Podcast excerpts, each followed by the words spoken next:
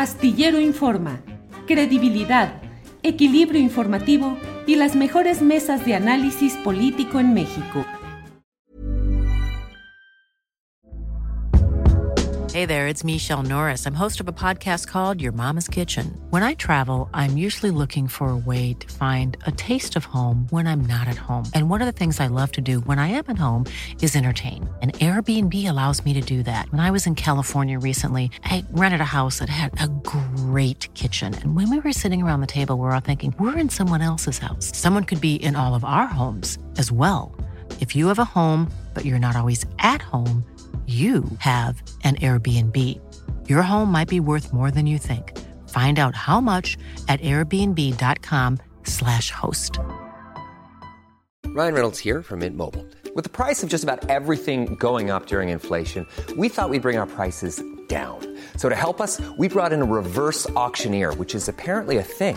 Mint Mobile unlimited premium wireless. Ready to get 30, 30, bit to get 30, bit to get 20, 20, 20, bit to get 20, 20, bit to get 15, 15, 15, 15 just 15 bucks a month. So, Give it a try at mintmobile.com slash switch. $45 upfront for 3 months plus taxes and fees. Promo rate for new customers for limited time. Unlimited more than 40 gigabytes per month slows. Full terms at mintmobile.com.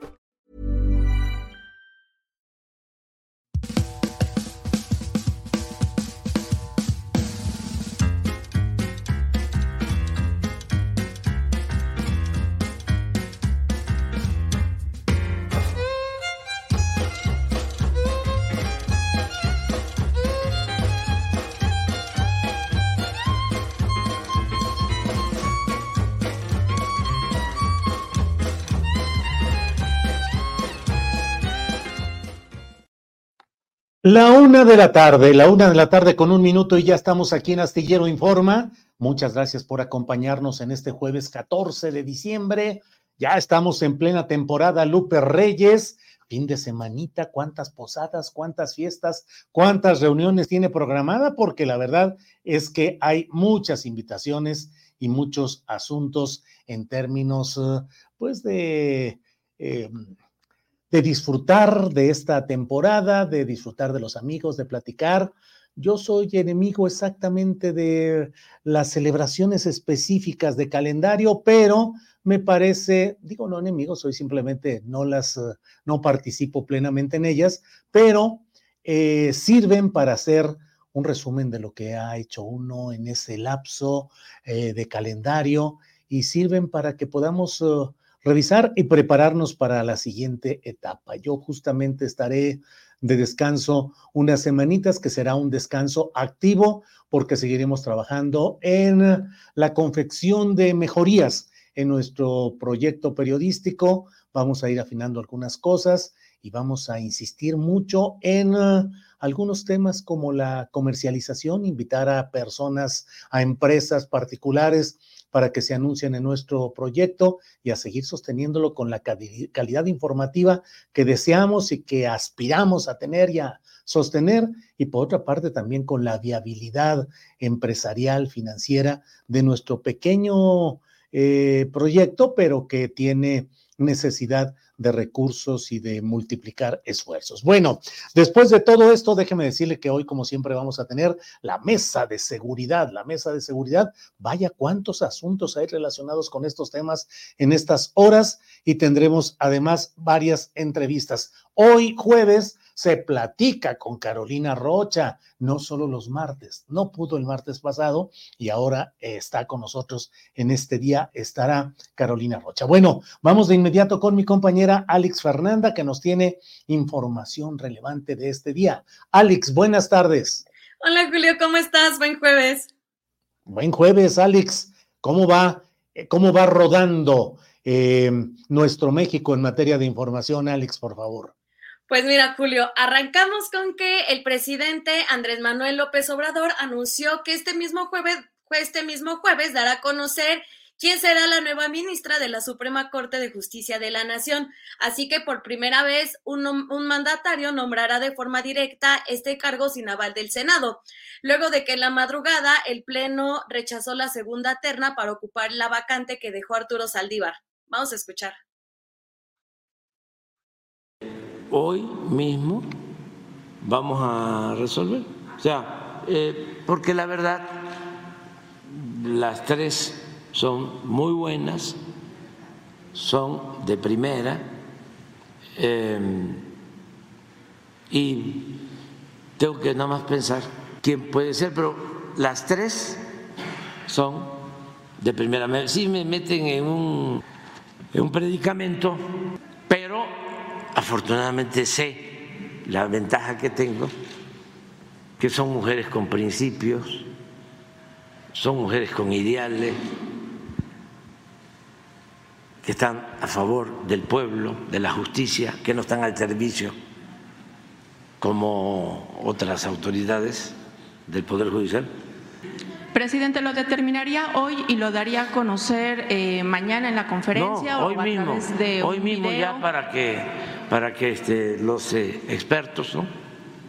pues tengan este sí de qué hablar. Pero hoy hoy sale para que este ya se, se resuelva. Bien, presidente, ¿Ah? Sí, sí, sí voy a hablar con ellos. Sí, Sí, aquí. El que, reac- el que reaccionó ante esto fue el líder del partido Acción Nacional, Marco Cortés, quien señaló en sus redes sociales que esto evidencia lo mal que está en país en contrapesos. Por otra parte, en la conferencia de prensa matutina, el presidente acusó al Centro de Derechos Humanos, Miguel Agustín Pro Juárez, de participar en la liberación de presuntos responsables de la desaparición de los normalistas de Ayotzinapa. Vamos con el video. celebran ¿sí? La libertad de los eh, torturados.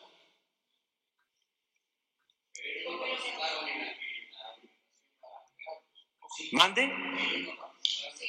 Sí.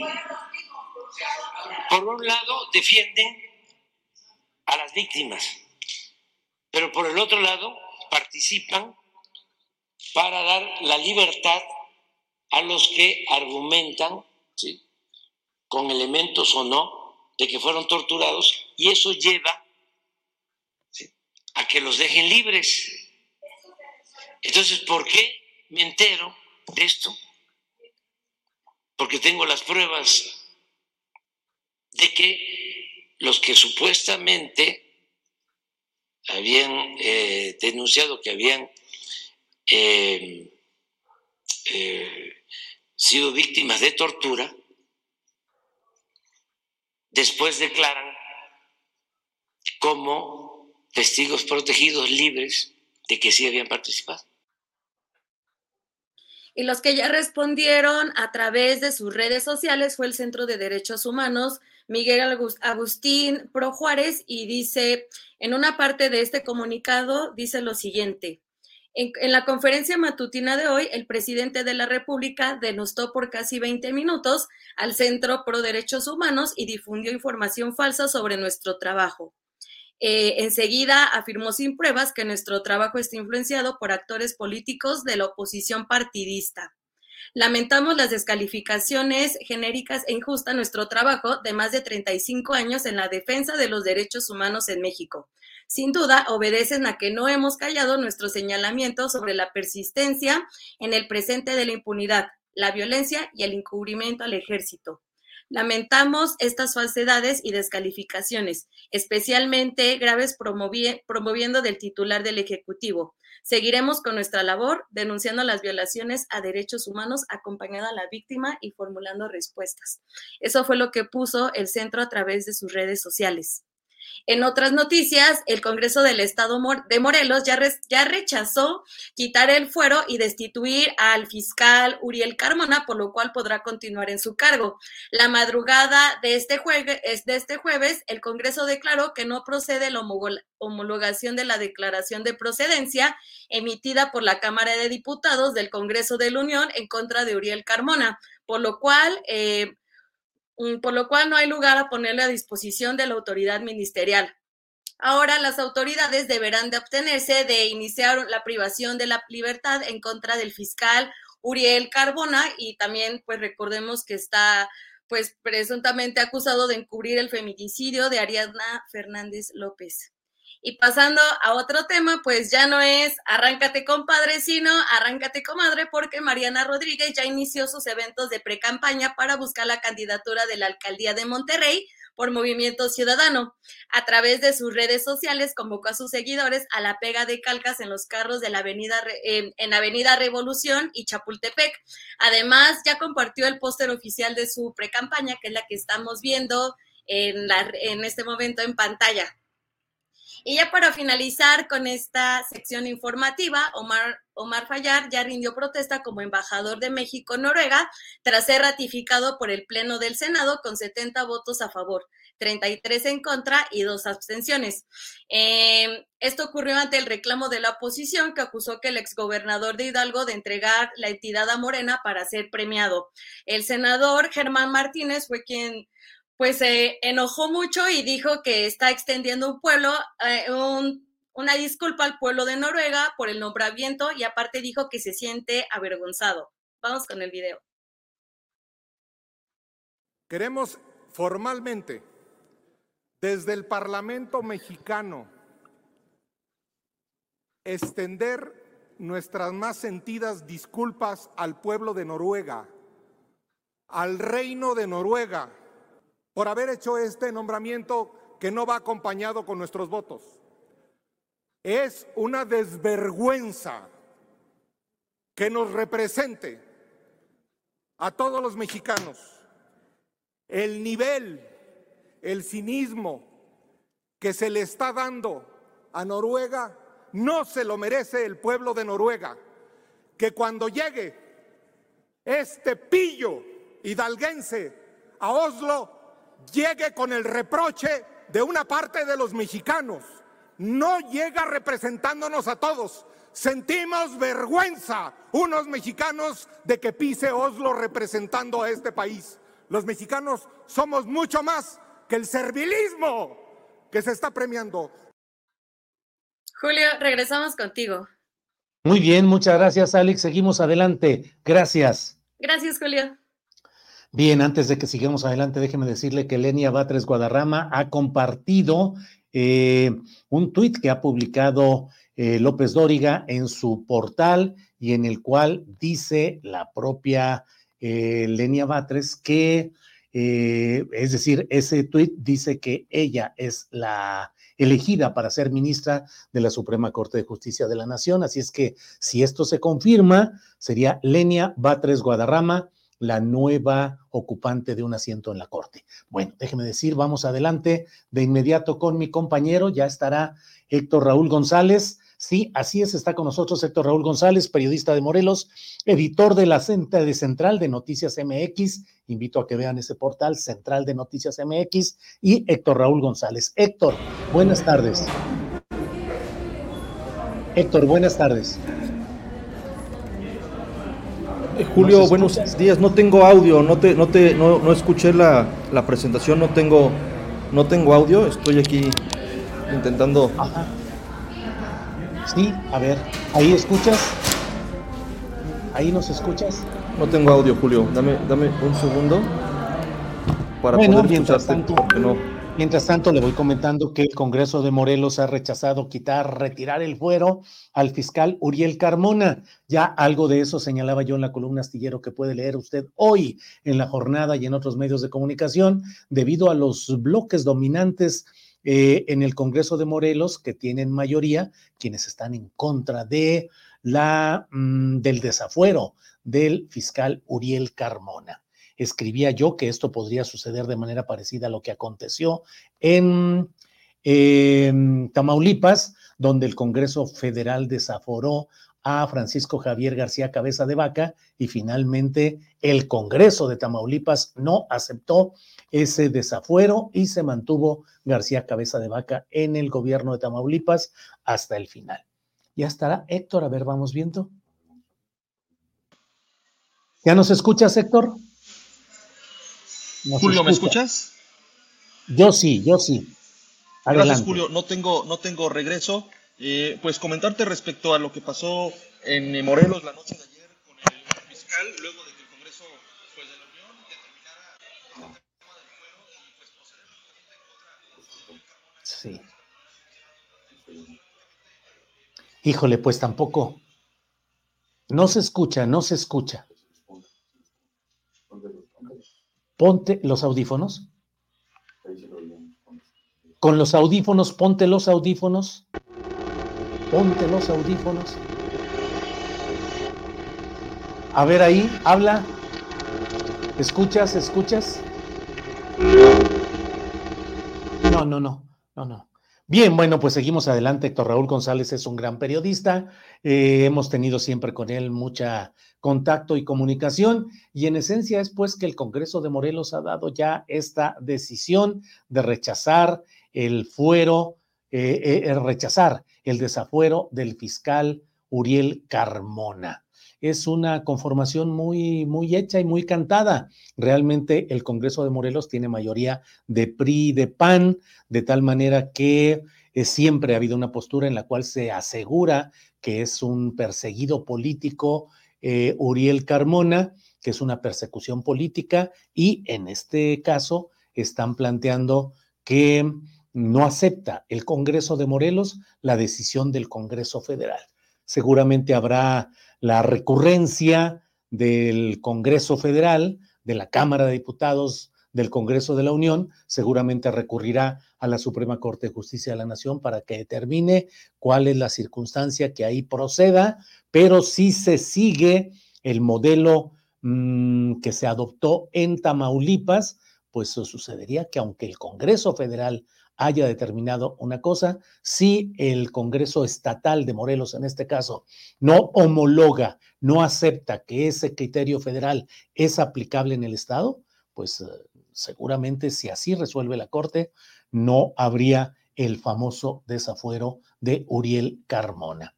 Eh, a ver, déjeme ver. ¿Ya estará?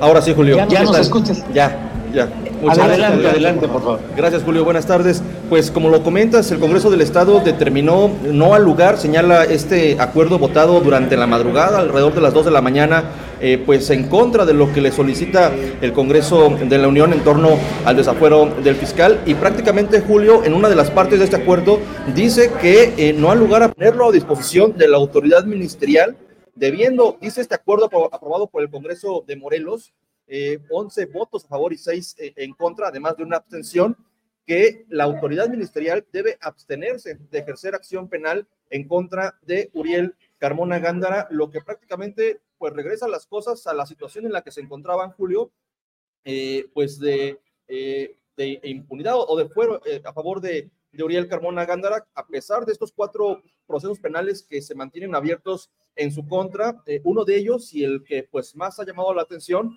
que tiene que ver con eh, Fernanda N, con el hallazgo de Fernanda, el cuerpo de Fernanda N en la carretera La Pera Cuautla aquí en Morelos, donde la Fiscalía General eh, de la Ciudad de México, como lo recordarás, pues acusa al fiscal, a su fiscalía, de haber alterado las pruebas, las evidencias para favorecer a los presuntos feminicidas de Ariadna.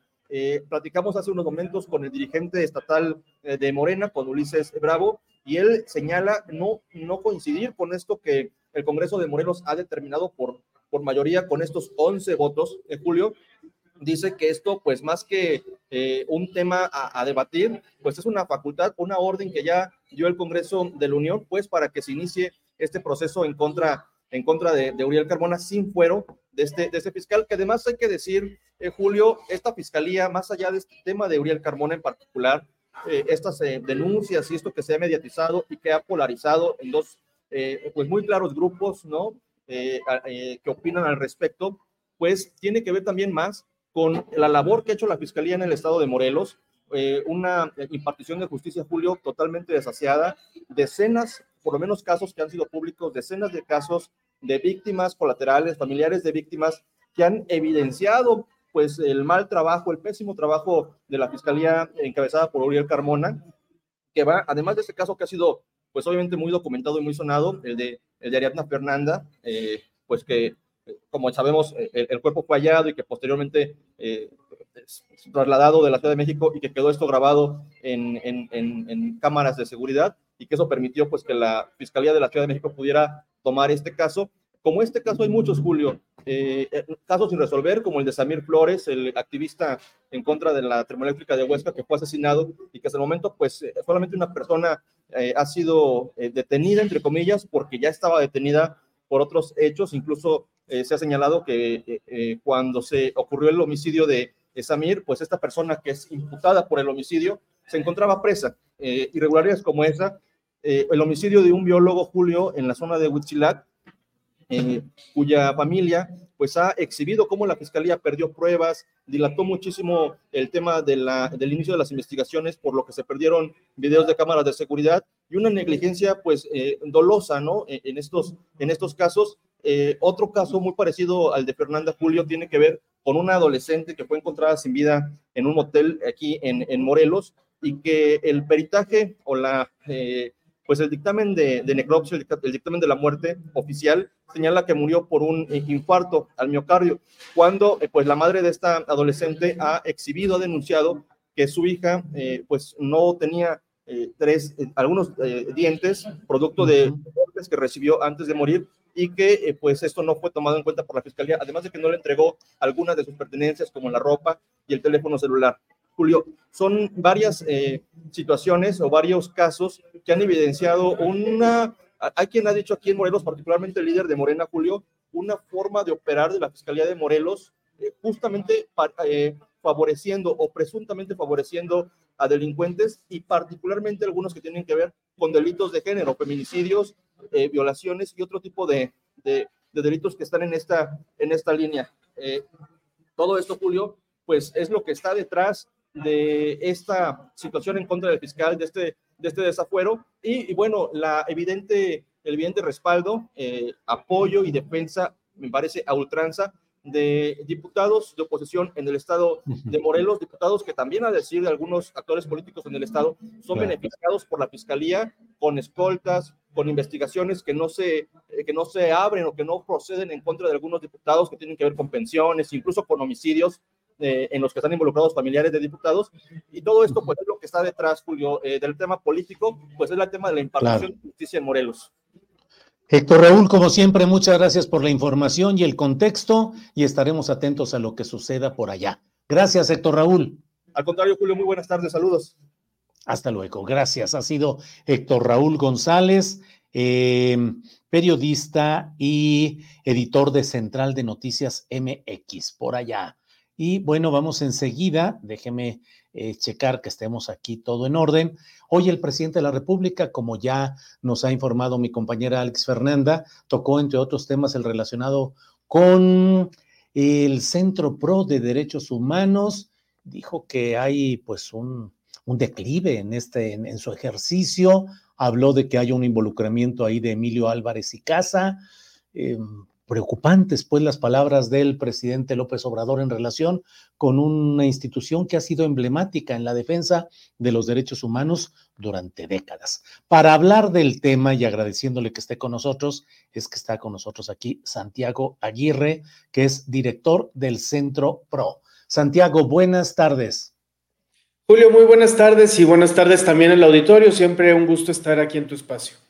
Gracias, Santiago. ¿Qué decir? ¿Qué, ¿Cuál es la postura del centro? Sé que ya emitieron un comunicado, pero ¿qué responder a lo que dijo hoy el presidente López Obrador, Santiago? Sí, Julio, pues en, primer término nosotros eh, de, la conferencia matutina del, día de hoy quisiéramos centrar la atención en este ejercicio de revisión del Registro Nacional de Personas Desaparecidas.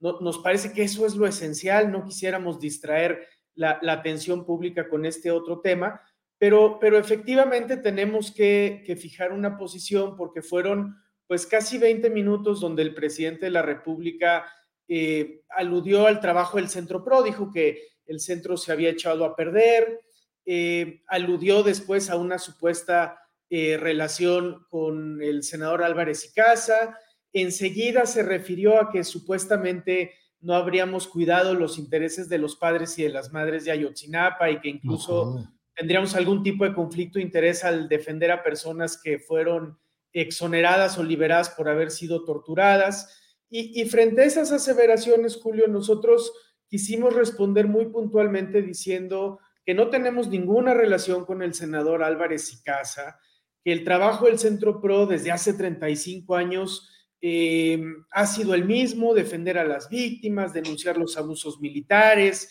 señalar a las procuradurías que no funcionan, eh, que en el caso de Yotzinapa hemos eh, simplemente buscado defender bien los intereses de los dignos padres y madres, no hemos de ninguna manera traicionado su interés, ni hemos sido parte de ningún tipo de contubernio para proteger a los perpetradores. Y desde luego señalamos también, Julio, porque también se mencionó que, no hemos sido parte de, estos esfuerzos de judicializar el nombramiento de la nueva titular de la Comisión Nacional de Búsqueda. Sí señalamos que nos parecía que el proceso de designación no había sido el ideal, pero eh, eh, de ninguna manera hemos sido parte de esos esfuerzos. Y en ese contexto, Julio, eh, reiteramos una vez más que nuestro trabajo pues ha sido sobre la mesa eh, y ha sido acompañar a víctimas de violaciones a derechos humanos durante estos últimos 35 años. En el contexto actual, pues hemos sido de las voces que intentan encontrar matices, Julio. Eh, nosotros hemos saludado y destacado medidas como el aumento del salario mínimo, la reforma laboral, eh, el seguro social para trabajadoras del hogar, en fin, todas las medidas relacionadas con el combate a la desigualdad, pero al mismo tiempo no hemos callado eh, en cosas que nos preocupan, como el empoderamiento militar, como la ausencia de una transformación profunda de la Fiscalía General de la República, la continuidad de la crisis de desaparecidos. Y, y, lo seguiremos haciendo porque entendemos que esa es nuestra contribución a la conversación pública. Intentamos hacerlo con seriedad, sin estridencia, a partir de datos y evidencia de tanta gente que llega aquí a nuestras oficinas y así pensamos seguirlo, seguirlo haciendo hacia adelante, Julio. Dicho eso, pues lo principal de la conferencia es este tema del, registro, que es muy relevante, respecto de lo cual lo que hemos enfatizado, Julio, es que em, al tiempo que se dedican esfuerzos para revisar este registro, e, es fundamental sobre todo dirigir esfuerzos a las herramientas que todavía le faltan al Estado mexicano para lidiar con esta crisis de desaparecidos, especialmente el banco de datos forenses, que podría ayudar mucho a que las fiscalías identifiquen cuerpos y restos, que es algo donde hay mucho rezago, Julio. Eh, Santiago, gracias por la puntualización de todo lo que nos has comentado. Te pregunto, eh, la defensa independiente del poder, esa defensa de los derechos humanos, ¿consideras que en México está en riesgo o en un continuo desgaste peligroso? perdón, Julio, perdí un momentito de la pregunta. Sí, si consideras que en estos momentos en México eh, los defensores de derechos humanos, los no, no los oficiales, sino los de la sociedad, están en un peligro o riesgo ante este tipo de señalamientos desde el máximo poder público. nosotros lo que hemos eh, señalado, Julio, en, en, este tiempo reciente es que Em, efectivamente a veces dedicamos mucha atención a lo que ocurre en la esfera nacional y sobre todo a las expresiones que escuchamos en la conferencia mañanera.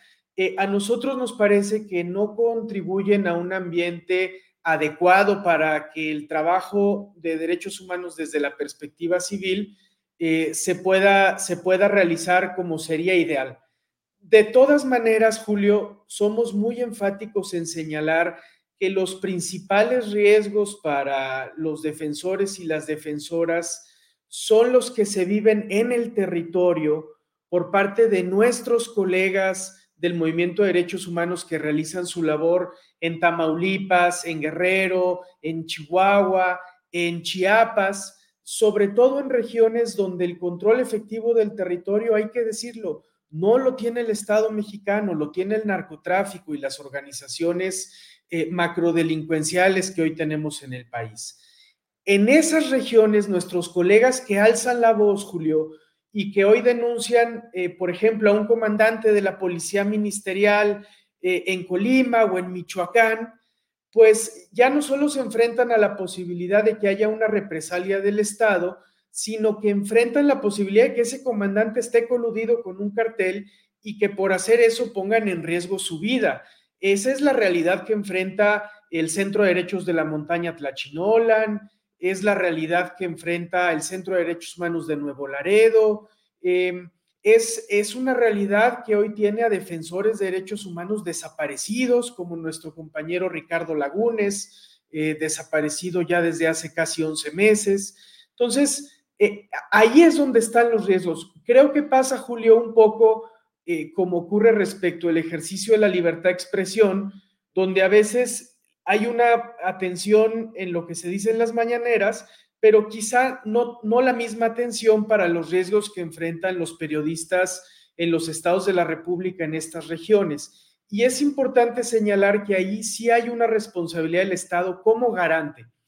Ojo, no estamos diciendo que haya una eh, causalidad entre eh, el dicho agresivo del presidente y estos crímenes en el territorio. Eso sería desproporcionado. Pero sin duda que en este clima donde hay defensores de derechos humanos desaparecidos, eh, asesinados, Julio, tenemos un compañero defensor comunitario en Michoacán que fue asesinado este, este año por defender a su comunidad contra una minera. Bueno, en, ese contexto, pues desde luego que estas declaraciones no abonan a generar un mejor clima.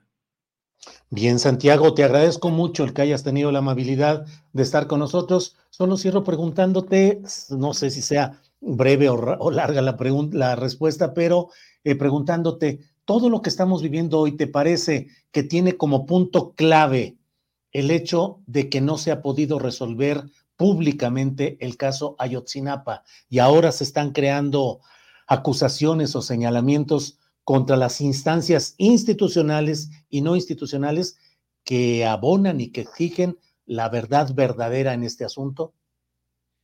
Sí, Julio, a nosotros nos parece que en el caso de la animadversión contra el Centro PRO eh, eh, puede estar vinculado con eh, las posiciones que junto con los jesuitas sostuvimos después de los hechos de Cerocawi, pueden estar relacionados también con que hemos estado externando preocupación sobre esta revisión del registro de personas desaparecidas, pero, pero sin duda que pensamos que están muy vinculadas con que hemos seguido eh, insistiendo en que todavía no está plenamente esclarecido el caso Ayotzinapa, en que el ejército sigue administrando información y ocultando eh, documentos relevantes.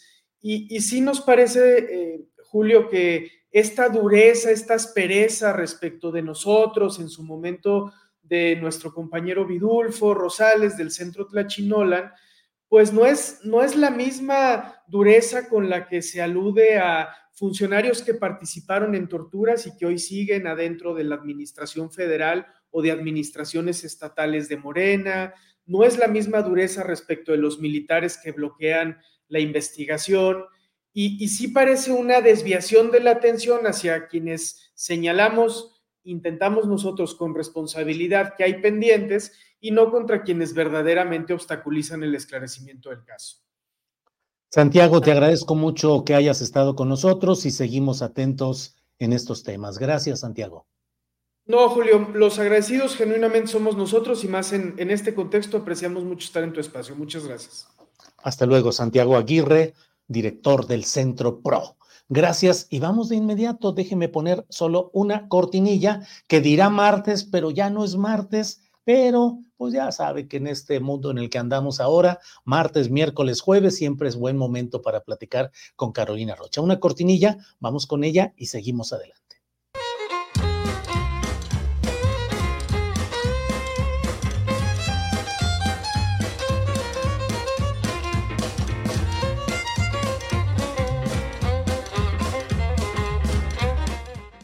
Bien, bueno, pues en esta ocasión ya sabe, hoy es martes. No, hoy no es martes, hoy es miércoles tampoco, ni jueves. Bueno, martes, miércoles y jueves, cuando se puede, se platica con Carolina Rocha, que está en esta ocasión aquí con nosotros. Caro, buenas tardes. ¿Cómo estás, querido Julio? Soy mal quedada, pero porque me fui de reportaje a León. Vas a ver qué buen tema luego les voy a traer de falta de agua en las colonias. Mis perros gritan, la gente llora y los políticos, esos nunca callan. Y déjame compartirte que ahora sí siento que vengo a tono de campaña política. De hecho, tenía aquí a Paquita a un lado, pero como acaba de llegar el electricista, ya decidió que no quiere estar aquí a cuadro. Pero no sé si te has fijado, eh, conforme avanzan las campañas, más que propuestas, lo que tienes es artesanías, collares a la clarita brugada, eh, perros, también hacen campaña con los animales. El día de ayer, Leti Varela, hermana de Tecla, no, no es cierto, eso no estoy segura, eh, pero Varela Vergara, ¿verdad? Como les dicen de pronto a todos los políticos, em, ya hacen campaña con perros, porque pues si ellos no inspiran ternura, si ellos no son realmente el mexicano profundo que hace este tipo de artesanías, se las cuelgan, pero nada más en tiempo electoral, mi querido Julio. Me parece pésimo. pero toda esa profusión de comerciales, de propaganda que estamos viendo, me da la impresión, Caro, de que eh, no entra en un sentido de modernidad y de cambio, como que son los mismos esquemas, la ropa, em, eh, las poses tradicionales, saludar a un niño, saludar a un viejito, a papachos, creo que no cambian, que, que no, no se mueve en términos de modernidad. Van aburridísimas, como muy bien dices, las campañas. Creo que por eso el fosfofosfo llegó a ser un fenómeno en su momento.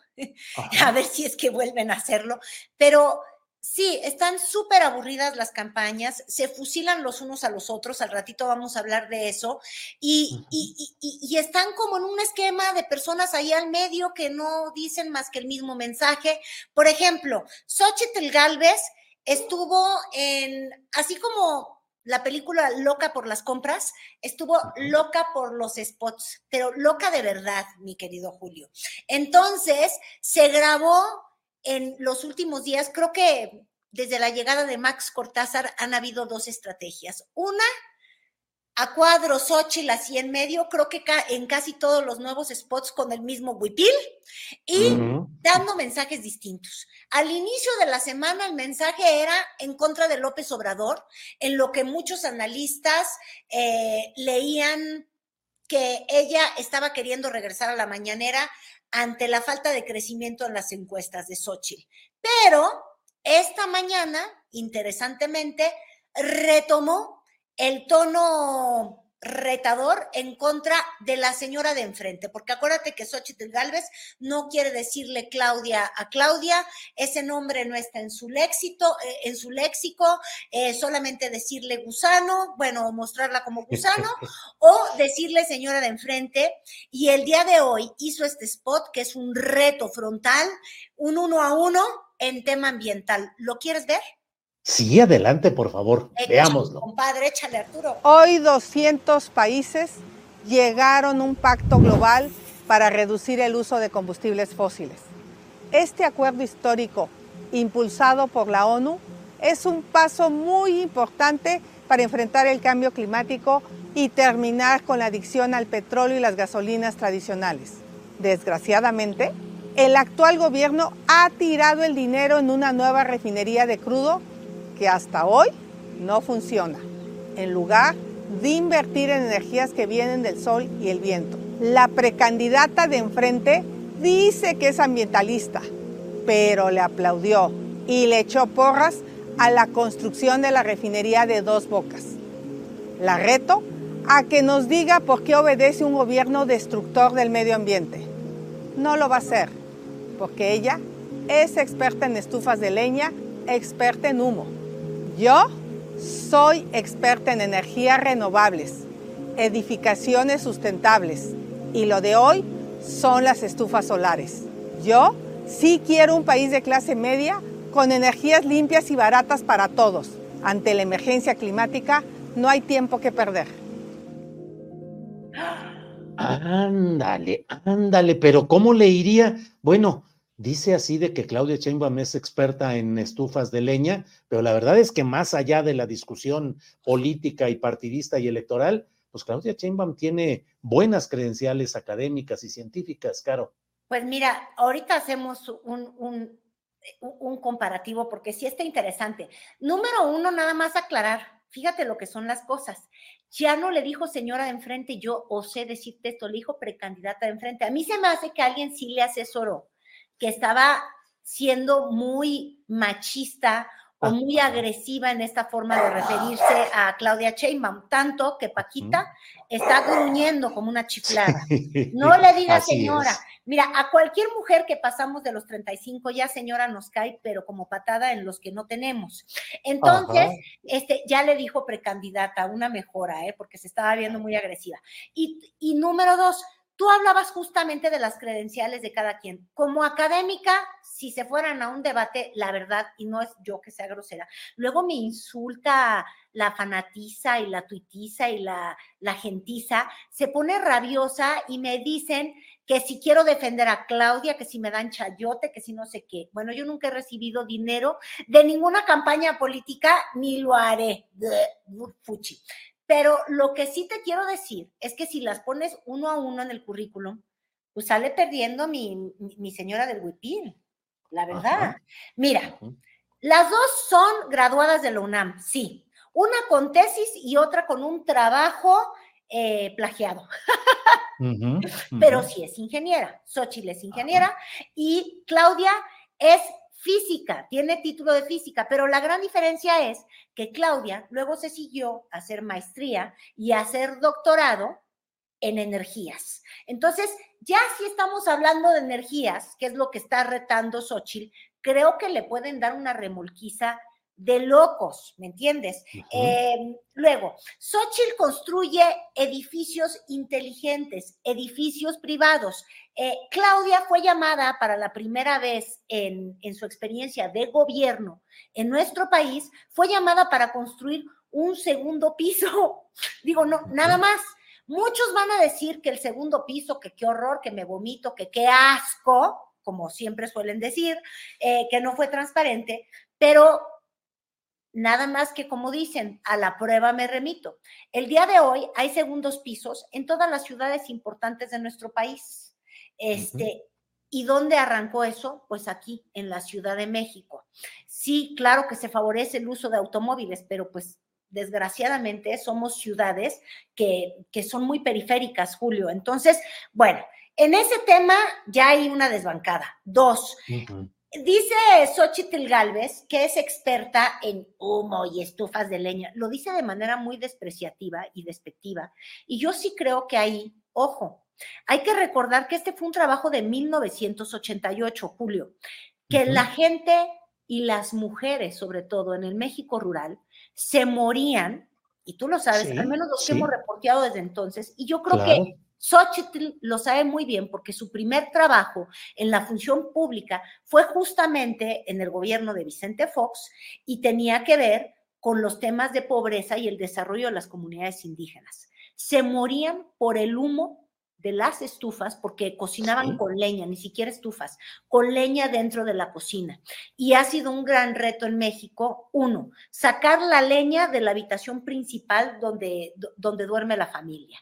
Y dos, buscar formas en que no, no se intoxicaran y terminaran con todos estos males pulmonares que causaban este, pues, muerte Em, en edades muy tempranas, sobre todo en las mujeres. Entonces, este trabajo del que se burla asquerosamente Xochitl Galvez es un trabajo para lograr eh, energías más eficientes, más limpias para estas mujeres que iban a recolectar leña, que pasaban la vida entre recoger leña y cocinar y simplificarles un poco la vida. Entonces, yo creo que ese argumento suena muy pegajoso, suena muy a la Max Cortázar de primera entrada, pero de salida es de verdad una grosería más para alguien que tuvo que ver con los temas indígenas este, en el inicio de, los 2000. La verdad es que es ofensivo. Y dos, en 2007, eh, claro que Claudia Sheinbaum, porque le encanta exagerar, no, no ganó el premio Nobel, no nos hagamos güeyes, pero como estuvo trabajando durante varios años en la Universidad de Berkeley, allá en Estados Unidos con científicos seriesísimos, es decir, ella tiene las credenciales de científica seria para haber estado haciendo trabajos en la Universidad de Berkeley y con estos científicos ser parte de los estudiosos que aportaron datos al Nobel este, en el 2007. Entonces, pues te digo, en términos de credenciales en la plancha, y luego si comparamos Alcaldía Miguel Hidalgo, ¿verdad? Y construcciones eh, tú ya sabes que veremos. O haber gobernado la Ciudad de México, pues bueno, yo creo que ese quien vive estaría muy interesante. Pero Xochitl anda en trona y anda en trona ¿por qué? Porque necesita posicionarse, necesita ganar puntos y porque sabe que yo al menos lo veo así, muy difícil. ¿Tú, ¿Tú crees que la que va con todos estos puntos de ventaja se va a voltear a responderle a la que sí necesita debates, a la que sí necesita enfrentamientos? Pues no, claro que no. Entonces, ¿qué es lo que va a salir luego a decir Xochitl Galvez? Me tiene miedo porque no me responde. Sí, claro. Ahora, ese envalentonamiento del que estás hablando, esa actitud más eh, provocativa, más agresiva en términos de retos y de propaganda, obedece a la presencia de Max Cortázar? Bueno, obedece, sigue y se empieza a notar la presencia de Max Cortázar. Al menos esta semana, mi querido Julio, no estamos hablando de alguna metidota de pata o resbalón de cadera que se echara a doña Xochil Gálvez. Eso ya es ganancia porque la lucha de ellos era romper con una tendencia de completa planicie o de hecho de bajada. Entonces, yo creo que ahí es importante. Y lo segundo, ya hay campañas negras y campañas negras hay bien, pero bien bonitas, realizadas por cineastas de verdad, Julio. Y ah. eso, eso hay que agradecérselo completamente a don Max, porque ya lo habíamos platicado, para que no digan que tú y yo no somos innovadores.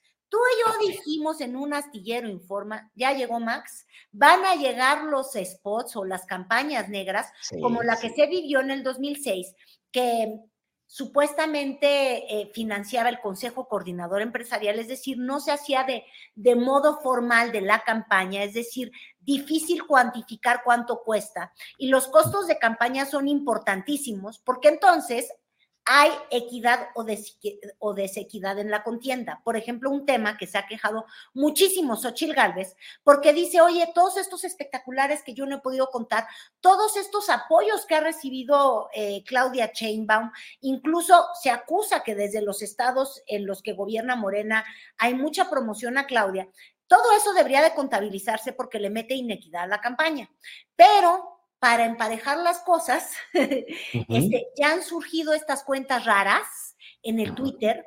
Em, creo que, a ver, a ver si Arturo nos ayuda, porque ya se me olvidó cómo se llama esta organización, son varias, en contra de, de, Morena, que han sacado estos spots de campaña negra de muchísima calidad, y ahorita yo creo que hay que entrarle al tema, pero primero veamos la cuenta.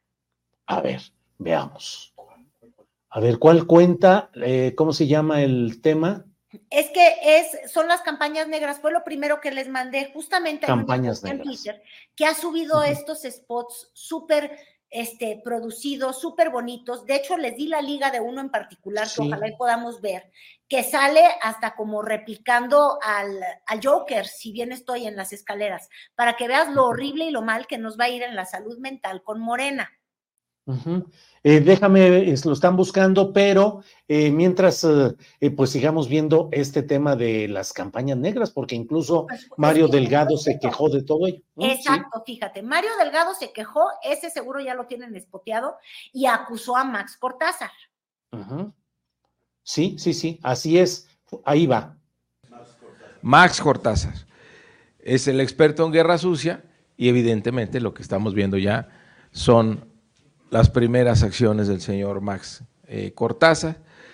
Hay una campaña que están haciendo con una gran inversión eh, de recursos. Evidentemente no es orgánica, no es algo que venga de manera espontánea, que venga de la gente. Hay eh, producción detrás de estos videos, de esta campaña, por lo menos 29 videos de alta producción, donde hay actores, hay escenografía, hay guiones, hay diseño, hay audio. Eh, se ve que hay investigación detrás para tratar de eh, erosionar la imagen de nuestra precandidata a la presidencia. Y bueno, pues ahí, estaba la acusación y yo te estoy buscando justamente ese video del Joker porque lo compartió este Max Kaiser se llama, este, son varias cuentas. De hecho, mandó la campaña de Claudia Chainbaum un gráfico y obviamente Morena, porque coordina justamente, Morena, ¿eh? Mario Delgado, porque coordina justamente esta campaña, un diagrama que, que les compartí donde acusan ¿Qué cuentas están promoviendo todos estos spots y hablan de financiamiento desde Guatemala y otros países extranjeros? Lo que hace pues dificilísimo cuantificar y saber bien de dónde está saliendo el dinero. Pero ojo, estas cuentas, que es el primer enlace que le mandé a, Arturo en la hoja de hoy en la mañana, dijeron que efectivamente sí lo están haciendo profesionales esas, esas campañas, o sea, responde esa misma cuenta diciendo que la hicieron profesionales cineastas que se quedaron, se les va a caer el país, míralo, ahí está. este, Cineastas que se quedaron sin empleo por culpa de la 4T. Es decir, si contestan, si dicen nosotros tenemos lana y presupuesto, ¿cómo no? Si Morena nos está matando. Y lo que pasa es que dejaron sin chamba a la cultura y son cineastas profesionales. El asunto es que todavía no dicen qué cineastas profesionales serían los, los, los que hicieron eso. Entonces, pues he ahí el pequeño problemón. Mira, la escena del Joker, pues es que ya no te encuentro, cara. Yo había encontrado, hice muy bien mi tarea en la mañana y ya no te encuentro ese spot. A ver si Arturo, que tiene artes de eso, porque entre esos anuncios de esa cuenta hay uno que es particularmente muy bueno, donde muestran a esta persona que va a buscar medicinas y entonces le dicen, no, pues no hay, porque ves que hay un desabasto real de medicinas en México y también, de hecho, en todo el mundo. Es una cosa tremenda lo que le está pasando al, mundo en términos de medicinas y sobre todo en todas estas medicinas para la salud mental. Y entonces se va la persona y luego sale Joker aquí todo chiflado bajando las escaleras y eso es lo que nos está haciendo Morena, dice esta esta campaña negra.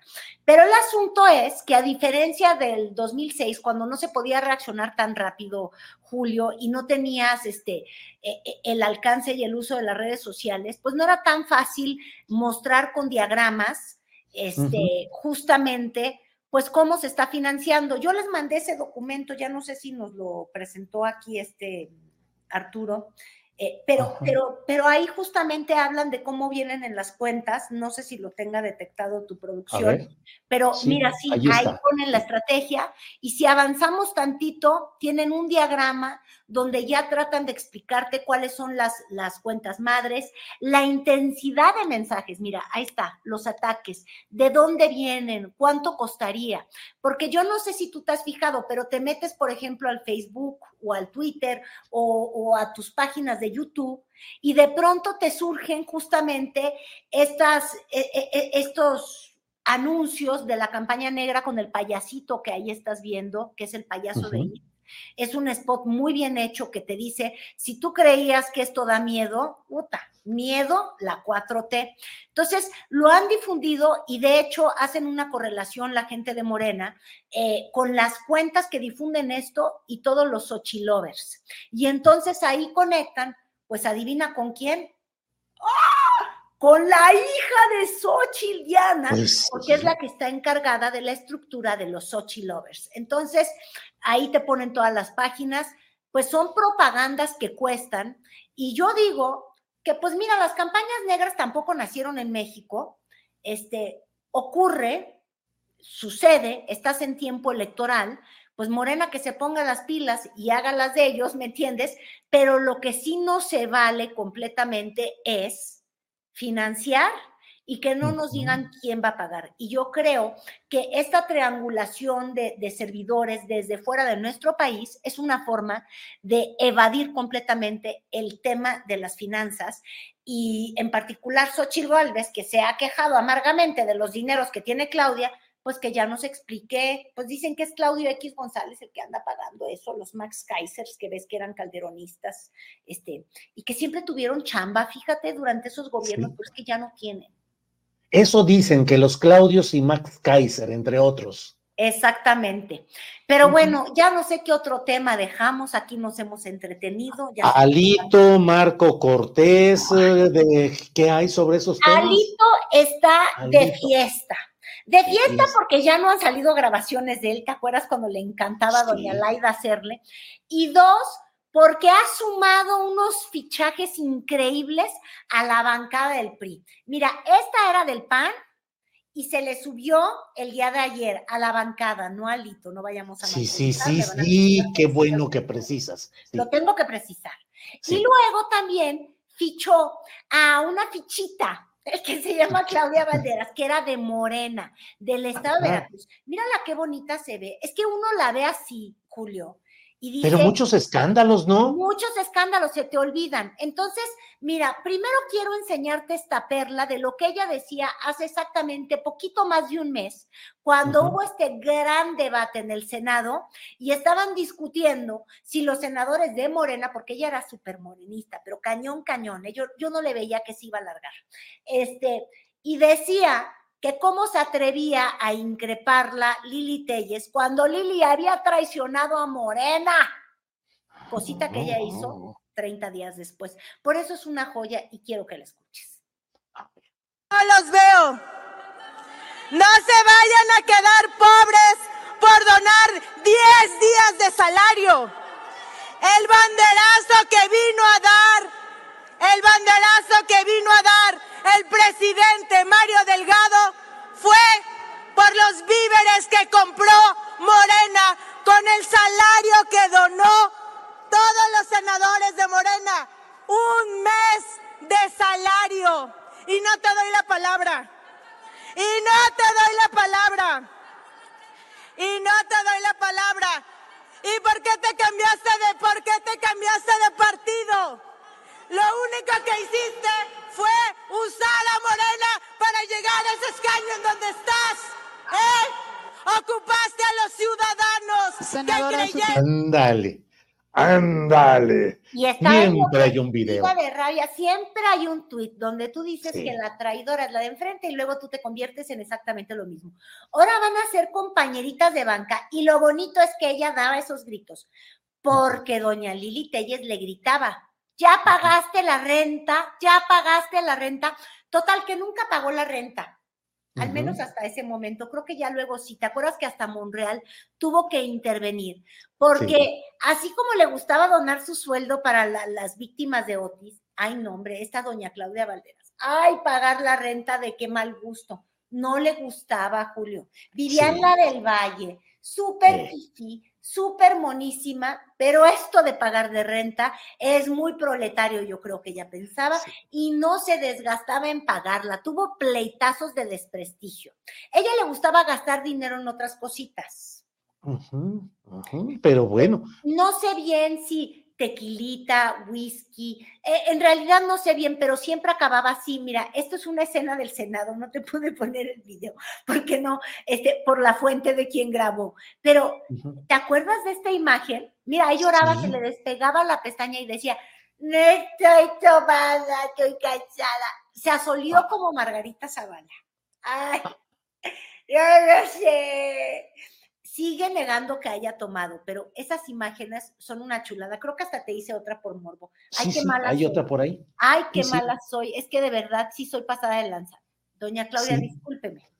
Pero es que ella es la que se fue a otro lado y uno tiene que hacer el ejercicio, aunque me mienten toda la progenitora, que además siempre ha sido tormentada que ya que. Entonces, este, pues tengo que confesar que aunque no les guste, el trabajo de uno es ver pues ¿quién es esta persona que se está sumando a las filas del PRI? está contentísimo Alito, yo estaría temblando del susto. Oye, Clara Brugada, ¿cómo va Clara Brugada? ¿Cómo la vas viendo?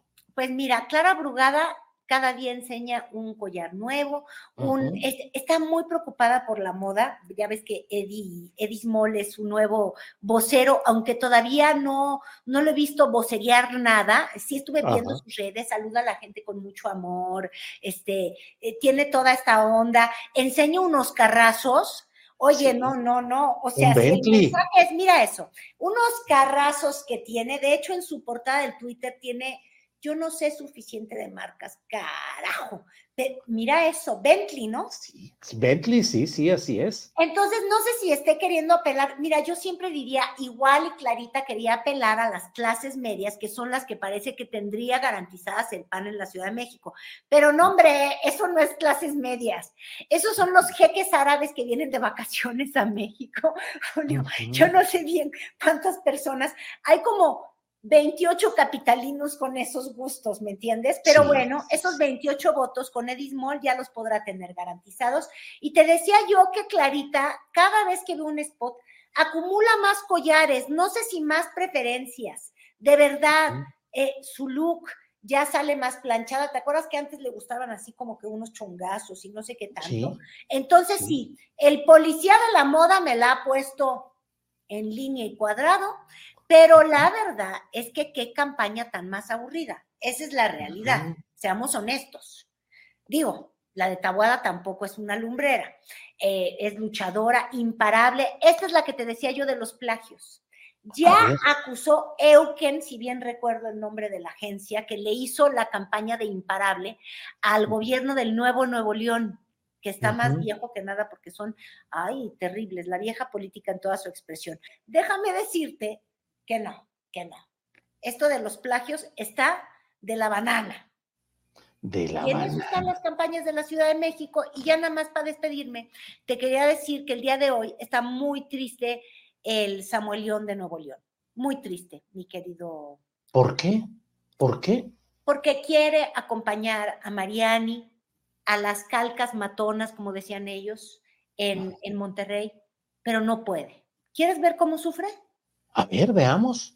Ahí está. Ahí está. Eh, Me gustaría ir contigo, pero no puedo. ¿Qué hago? ¿Me pongo mis fosfo aquí para la elíptica o qué? Para la elíptica. Acuérdate que en el mercado. Para la elíptica, ándale, pues de todo eso está ahí.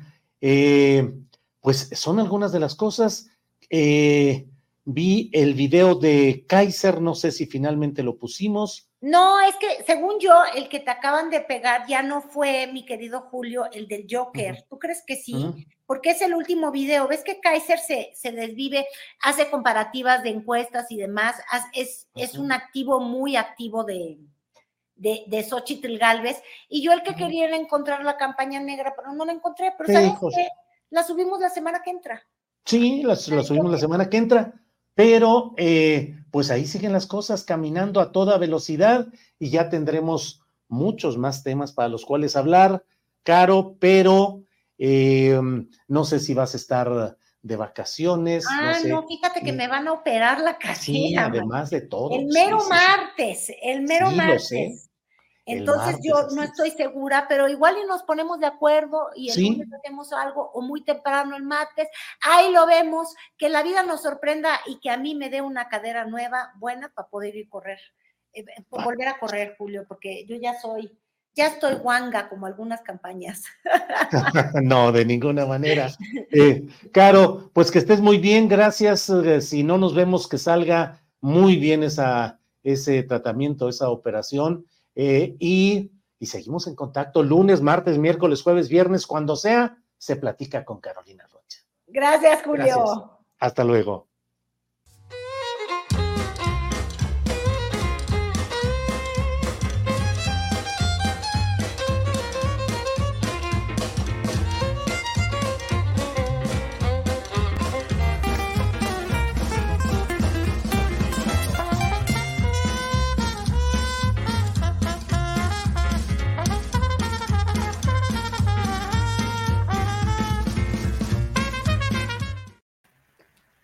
Bien, ya estamos aquí en nuestra mesa de seguridad. Ya está por ahí eh, Víctor Ronquillo. Víctor, buenas tardes. Hola, buenas tardes y buenas tardes al público que amablemente nos sigue. Gracias. Guadalupe Correa Cabrera, buenas tardes. Muy buenas tardes, Julio. Eh, aquí muy contenta de estar contigo, con Víctor y con Ricardo. Muy buenas tardes a ti y a la audiencia. Gracias, Ricardo Ravelo. Buenas tardes. ¿Qué tal, Julio? Buenas tardes. Es un gusto saludarte. Saludo a Víctor, a Guadalupe, que ya se está con nosotros esta semana. Así y es. al público, a la audiencia también una, un abrazo que nos sigue, porque nos sigue. Guadalupe Correa Cabrera, vamos entrando en materia, pero antes de ello, ¿por qué no nos dices cómo te fue en El Salvador? ¿Qué viste? ¿Cómo están las cosas allá? Bukele, sus políticas, la reacción social, la pacificación, una alta baja según las estadísticas del índice delictivo. ¿Qué nos dices, Guadalupe? Muchas gracias, Julio. Bueno, eh, rápidamente, porque tengo Hiring for your small business? If you're not looking for professionals on LinkedIn, you're looking in the wrong place. That's like looking for your car keys in a fish tank.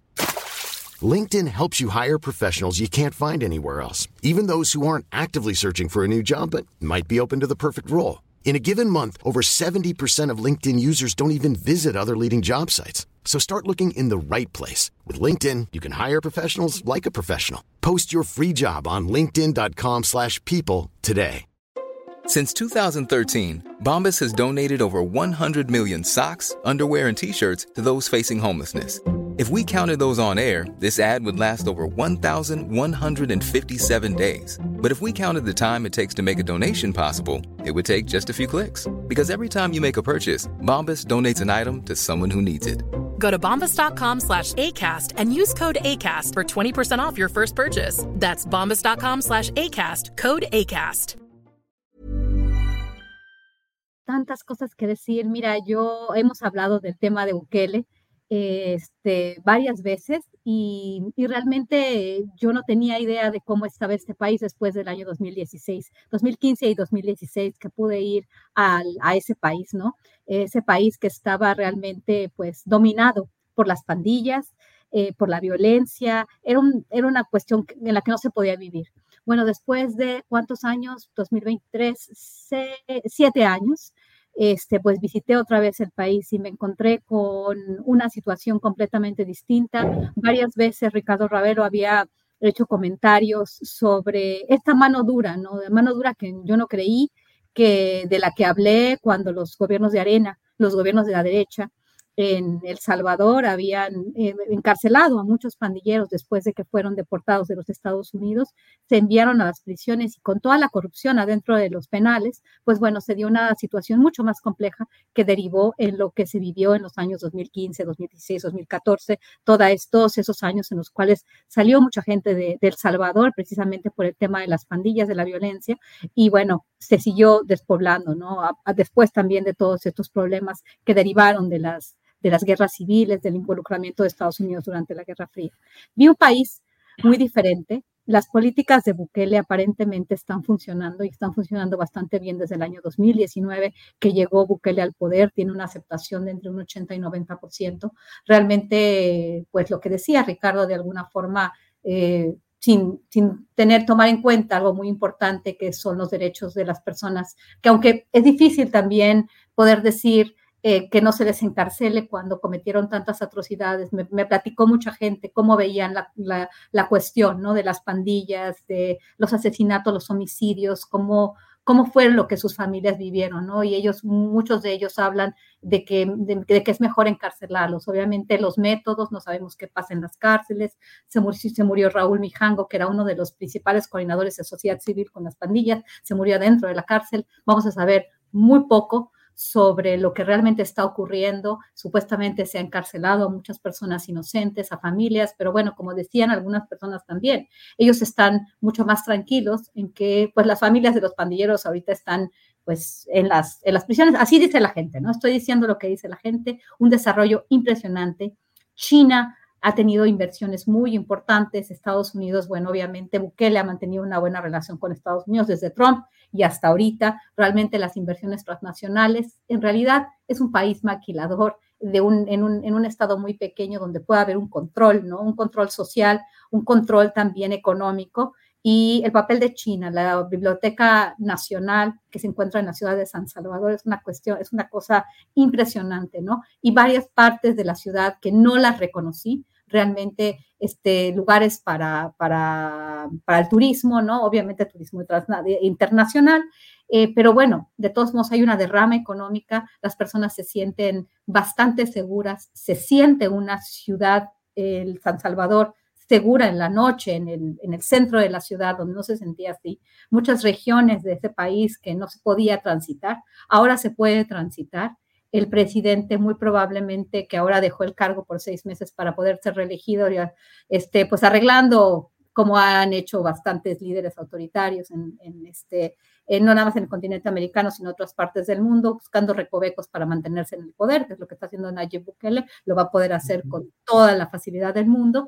Y bueno, está la, cuestión del Bitcoin, el avance hacia las monedas digitales del gobierno y una situación y un milagro que, que también plantea varias preguntas, ¿no? Pero en realidad Ricardo tenía razón en el sentido de que se aplicó la mano dura y se aplicó para estabilizar el país. Entonces, Gracias, Guadalupe. Eh, Víctor Ronquillo, ¿qué opinas de esta visión de primera mano que nos da Guadalupe Correa Cabrera? Por favor, Víctor. Bueno, es una visión de primera mano y como tal hay que atenderla, ¿no?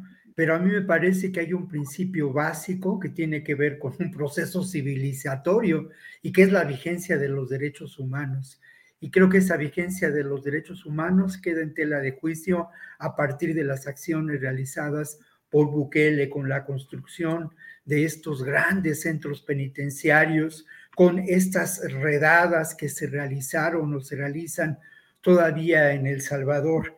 Yo tuve ocasión de conversar con Erika Guevara eh, cuando ella dirigía la parte de las Américas para Amnistía Internacional y lo que ella me contaba, pues era una serie de violaciones extremas a derechos humanos, ¿no? Por ejemplo, el encarcelamiento de niños, de jóvenes, sin ningún antecedente. El solo hecho de que una persona fuera denunciada por un vecino de pertenecer a determinada pandilla, pues era motivo de eh, también de encarcelamiento. Una, una serie de atrocidades, una serie de acciones que tienen que ver mucho no con, con la mano dura, sino con una acción extrema de violencia por parte del Estado, ¿no? Creo que no, no, no tengo el privilegio de haber ido a Salvador, a San Salvador, me gustaría mucho poder mirar lo que está ocurriendo, pero eh, creo que más allá de que exista pues una situación económica favorable que habría que verla y habría que ver quiénes son los beneficiados de esa situación económica, de esa situación de seguridad. Había que mirar a fondo que eh, una construcción de este tipo en un país no, no puede darse, una supuesta pacificación de un país no puede darse a partir de la, de la violencia. No creo que eso es un retroceso histórico grave y que de alguna manera pues hace evidente, ¿no? La crisis eh, eh, en que nos encontramos en muchos ámbitos y una tergiversación terrible, terrible de valores donde un personaje como Bukele lamentablemente tiene una aceptación, por lo menos según los datos oficiales en su país, muy alta, pero esto no justifica para nada esta, esta violencia que no solamente Amnistía Internacional, sino otras organizaciones, otros ejercicios periodísticos como TV Española, por ejemplo, han, han documentado con, con amplitud. Bien, Víctor. Eh, Ricardo Ravelo, ¿qué opinas de lo que nos eh, comenta, de lo que vio y conoció Guadalupe Correa en El Salvador, lo que comenta también Víctor Ronquillo? ¿Cuál es tu punto de vista, eh, Ricardo Ravelo, por favor? mira, Julio, este, ¿qué te diría? Eh, yo, yo he seguido algunas informaciones de, El Salvador y particularmente a partir de que tomó Bukele el poder. Y en realidad, este, yo aplaudo las medidas de Bukele y creo que ese pedacito de país que es El Salvador hoy es un ejemplo para el mundo de cómo se deben hacer las cosas. Y digo que es un ejemplo porque este, Bukele decidió hacerlas y las hizo. Y lamentablemente en México, pues las políticas son fallidas en materia de seguridad pública y hoy pues tenemos el, el, el tema gravísimo de que la gente empieza a hacer justicia por su propia mano, y es el caso de la matanza de miembros de la familia michoacana en el Estado de México, para impedir que les cobraran 10 mil pesos por hectárea eh, como eh, el derecho de piso. López Obrador no ha querido, no ha, no ha querido tomar una decisión frontal contra el crimen organizado. Eh, él está por la tangente, dice que atacando las causas, pero hay una causa central en México que no se combate, que se llama la corrupción en la política y que ha permitido toda esta impunidad que atroz que, vivimos en México, eh, aunado a, a toda esta violencia verdaderamente desenfrenada. Lo de Bukele me parece que es una medida aplicable en cualquier lugar del mundo donde se decidan los presidentes a hacer las cosas correctas frente a la criminalidad. Y el tema de derechos humanos, yo lo dije aquí, si se trata de criminales. Uy, pues otra vez. Órale, moviéndose temblorcito, espera tantito. Bueno, parece que ya, al menos en este momento ya pasó. Adelante, adelante. Sí. Decía que si se trata de derechos humanos, eh, en el tema criminal, pues este, al diablo los derechos humanos, cuando se trata de la criminalidad, hay que encarcelarlos, hay que castigarlos y hay que limpiar los territorios de todo este lastre que impide la vida, la convivencia sana de la sociedad.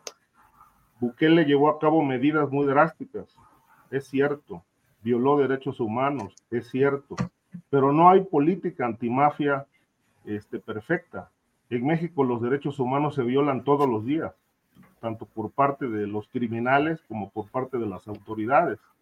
En las carreteras hay secuestros, levantones, muertes y no hay, no hay detenidos. No hay una política eficaz todavía que resuelva este flagelo.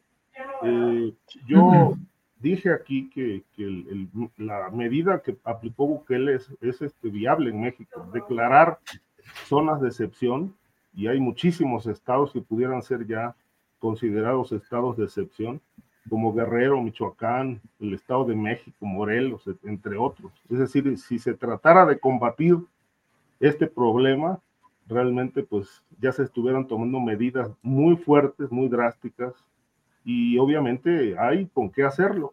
Este, si el presidente lo decide, pues se alinean jueces, se alinean fiscales, se alinea la Guardia Nacional en función de un objetivo y se cumple. Es decir, y eso honestamente no se ha hecho por desgracia en este país que se sigue desangrando. Yo aplaudo la medida de Bukele, no he ido a El Salvador, pero he seguido de cerca lo que ha pasado y sé que la gente está muy contenta. ¿Por qué? Porque respira paz.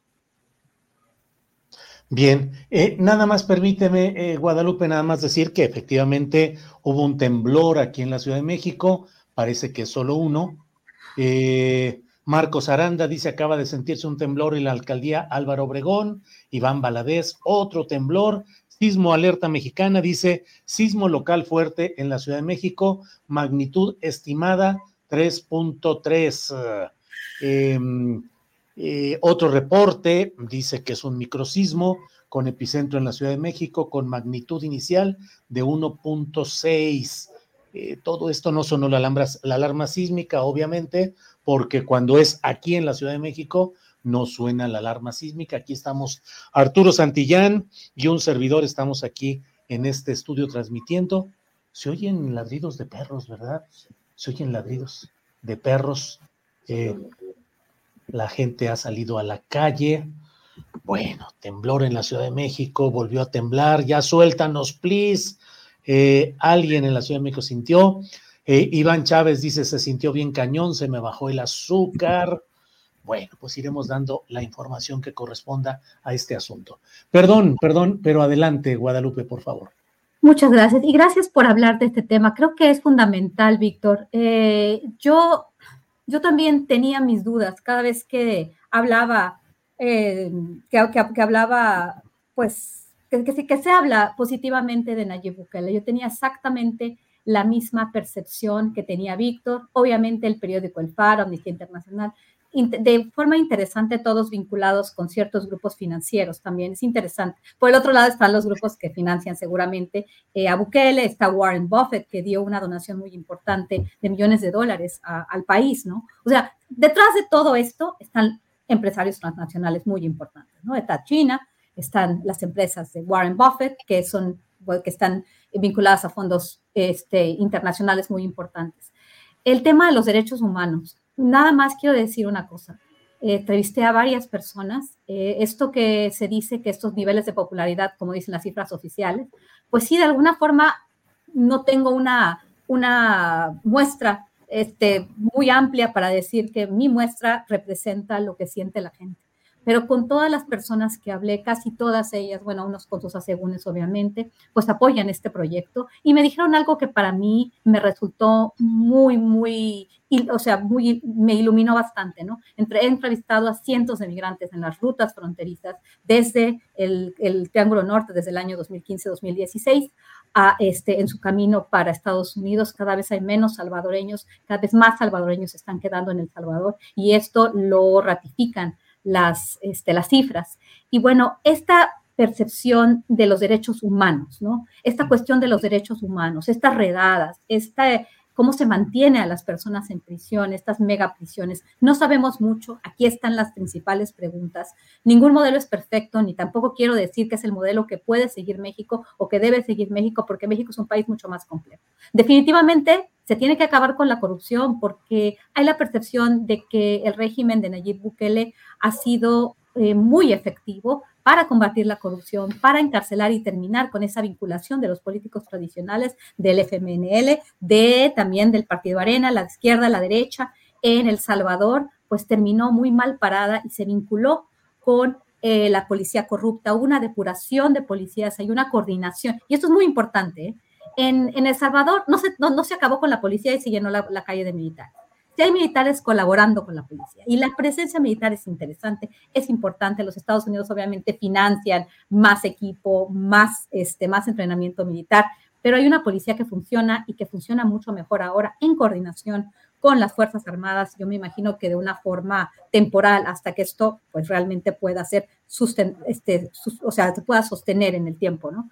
Eh, lo que dice mucha gente es derechos humanos cuando nosotros, este, por eso lo vuelvo a repetir, para mí fue, para mí fue muy interesante ver el país compararlo, porque yo sí estuve ahí, estuve ahí en el año 2016, estuve ahora y puedo decir que hay desarrollo, que hay seguridad, que puedo salir a la calle, como las familias del Salvador pueden salir a la calle. ¿Cómo se ha hecho eso? No se justifica la violación a derechos humanos, pero como dicen ellos, entonces, ¿cuáles son mis derechos?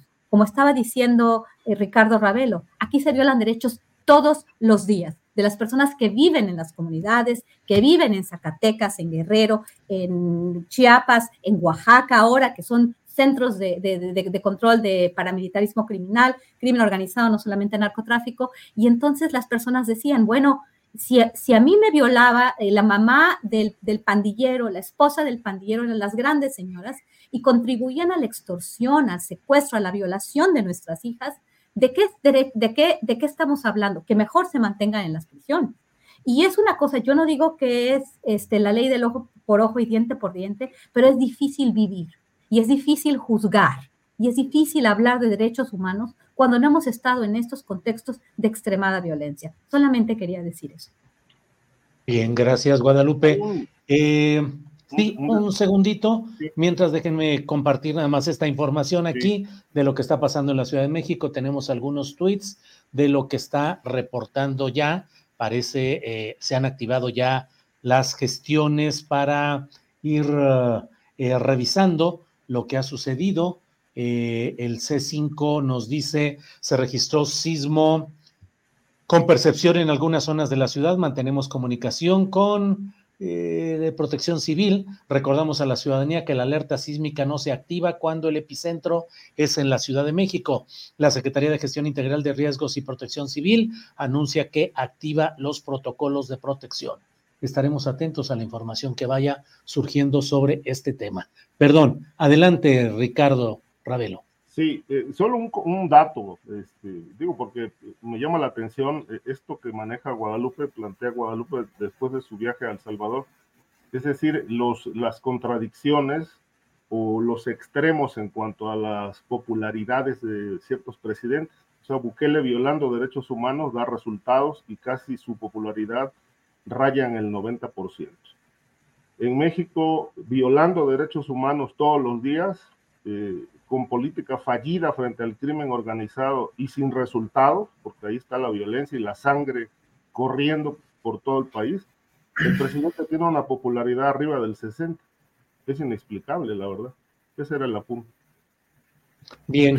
Eh, Víctor Ronquillo, ¿quieres eh, abundar algo sobre esto pues, o pasamos Pues a sí, solamente que me preocupa mucho, ¿no? Eh, perdón, pero sí tengo que externarlo, no, no quiero hacer alusiones personales, ni mucho menos, pero esta aseveración de al diablo los derechos humanos y esta perspectiva también de hablar de un milagro en El Salvador, pues a mí me parece que, que, es algo, a, a mí me preocupa mucho, ¿no? Que se puedan decir estas cosas y que de alguna manera eh, desde esta mesa de análisis de la seguridad estemos eh, planteando eh, temas que dejan mucho que desear, ideas que me parece que son francamente eh, cuestionables, ¿no?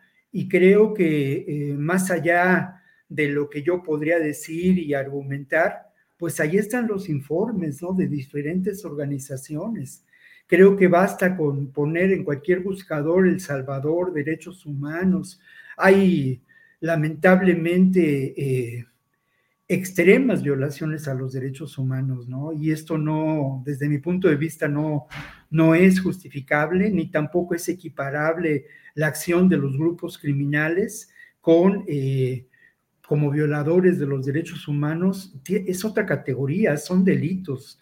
Las violaciones de los derechos humanos, desde mi perspectiva, se dan a partir del ejercicio del Estado y ahora de grandes corporaciones, ¿no? Que pueden ser en un momento dado corporaciones criminales, pero ahí son delitos. Entonces creo que, que pues yo lo que le recomendaría al público para evitar eh, abundar en una discusión que me parece no, no, no, en la que yo pues me rehuso a participar, es, es eso, ¿no? Consultar los informes de organizaciones, eh, incluso American Watch, hay, hay muchas organizaciones que mm. documentan esta realidad y que pues hacen evidente que la salida que plantea la derecha, la dictadura, las manos duras y la violencia no, no son una alternativa y responden a, a situaciones de extrema des desesperación.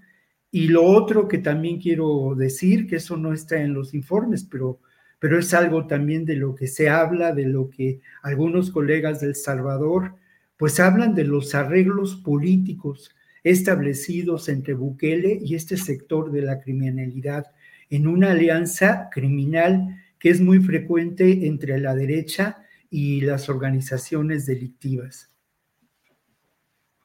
Bien. Solamente Sí, eh, Ricardo. apunto Ricardo. que, que hay que completar la, la frase, Víctor. Yo dije al diablo los derechos humanos si se trata de criminales.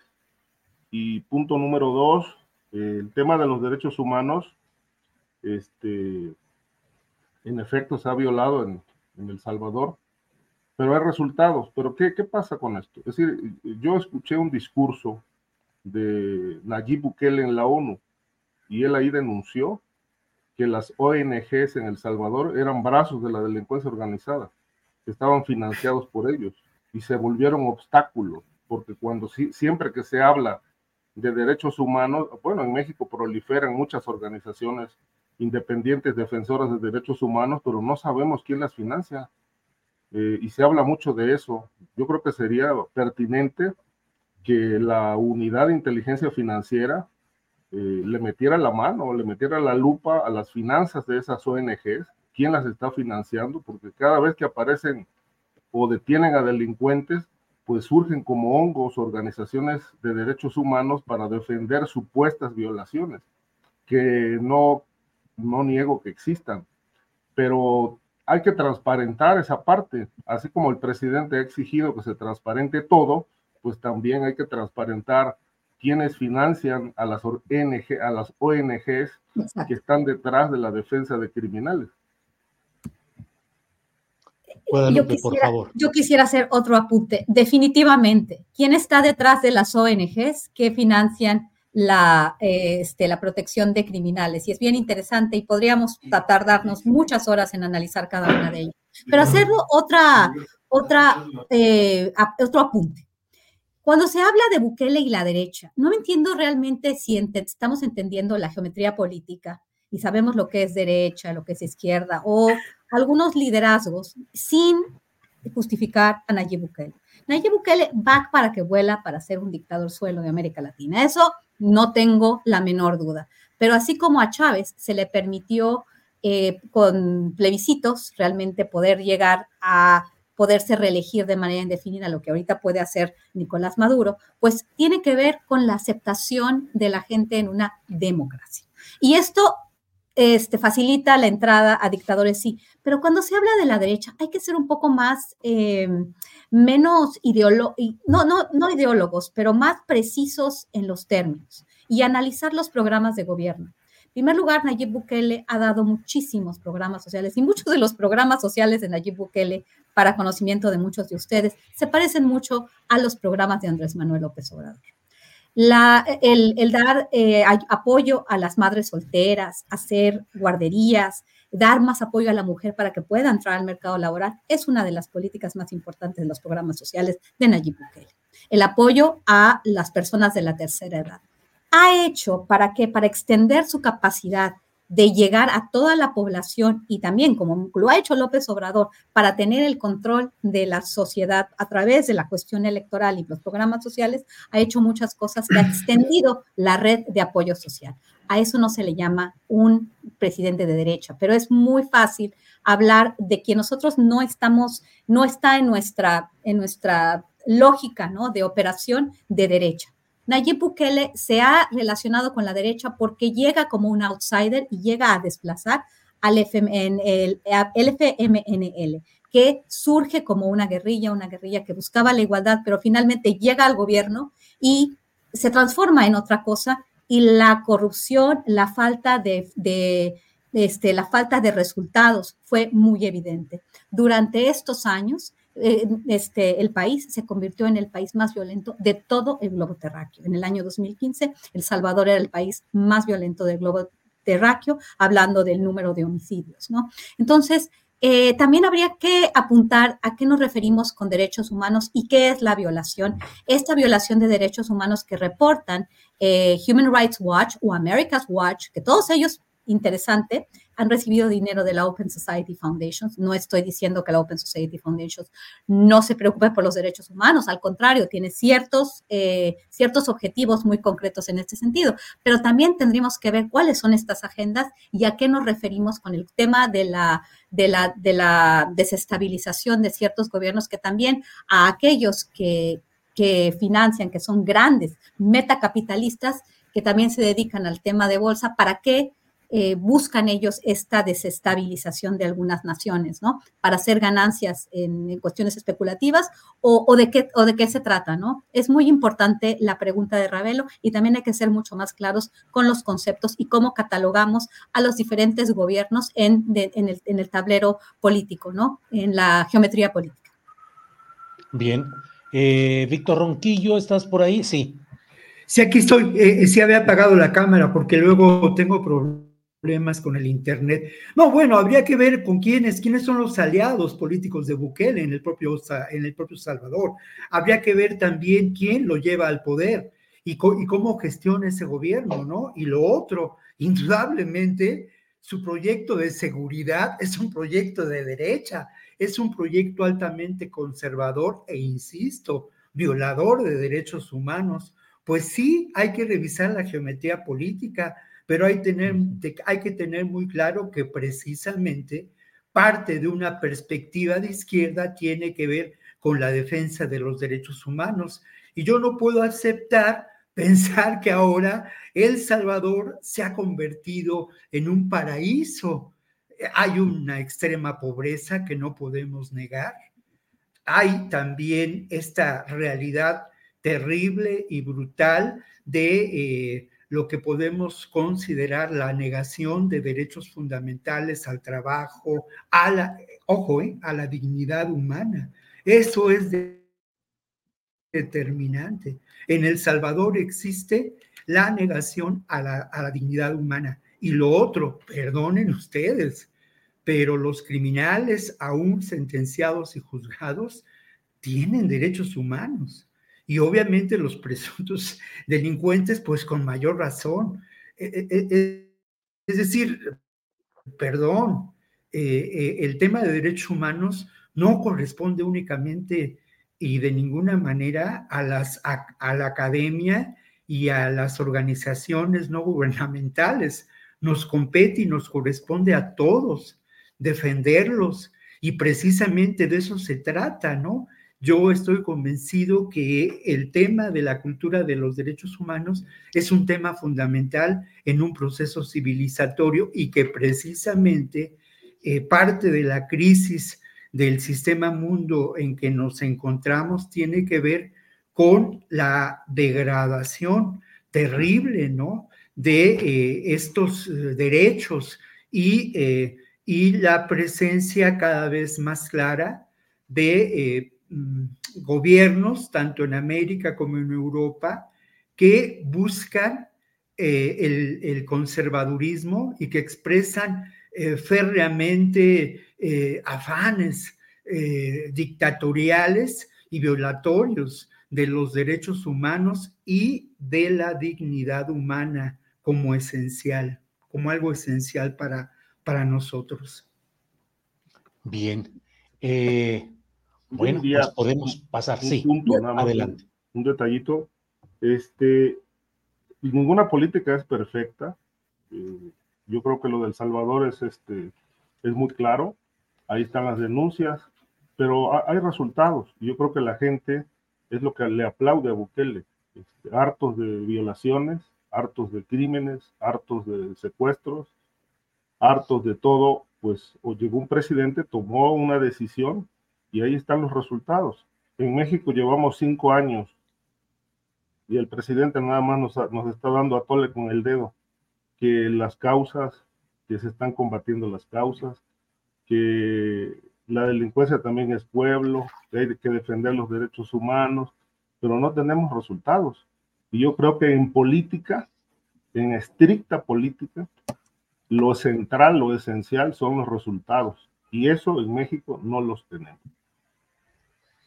Bien, pues eh, bueno, pues, creo que podemos pasar a otro, a otro tema. Un, pequeño apunte, pequeño apunte, pequeño, pequeño apunte. Hablando un poco, ¿no? Sobre derecha e izquierda, porque es muy importante que, que podamos, que podamos ser precisos para la utilización de, de, términos que ahora se usan como, como quien, quien, quien, quien esté en, en mi, en, en, como, como, me gustan a mí las cosas es de derecha y el otro es izquierda, ¿no? Y se habla y se utilizan estos términos muchas veces para, para deslegitimar ciertas opiniones. Bueno, si de eso se trata, si decimos que la política de seguridad de Bukele es una política de derecha porque se aplica mano dura, porque se aplica la ley, yo no estoy justificando a Nayib Bukele y tengo muchas críticas, muchísimas críticas que estoy este, tratando de, de, de analizar en, un mayor, este, en una mayor proporción. Pero por otro lado, ¿de qué, ¿de qué hablamos cuando hablamos de un gobierno que tiene militares, militares, a las Fuerzas Armadas manejando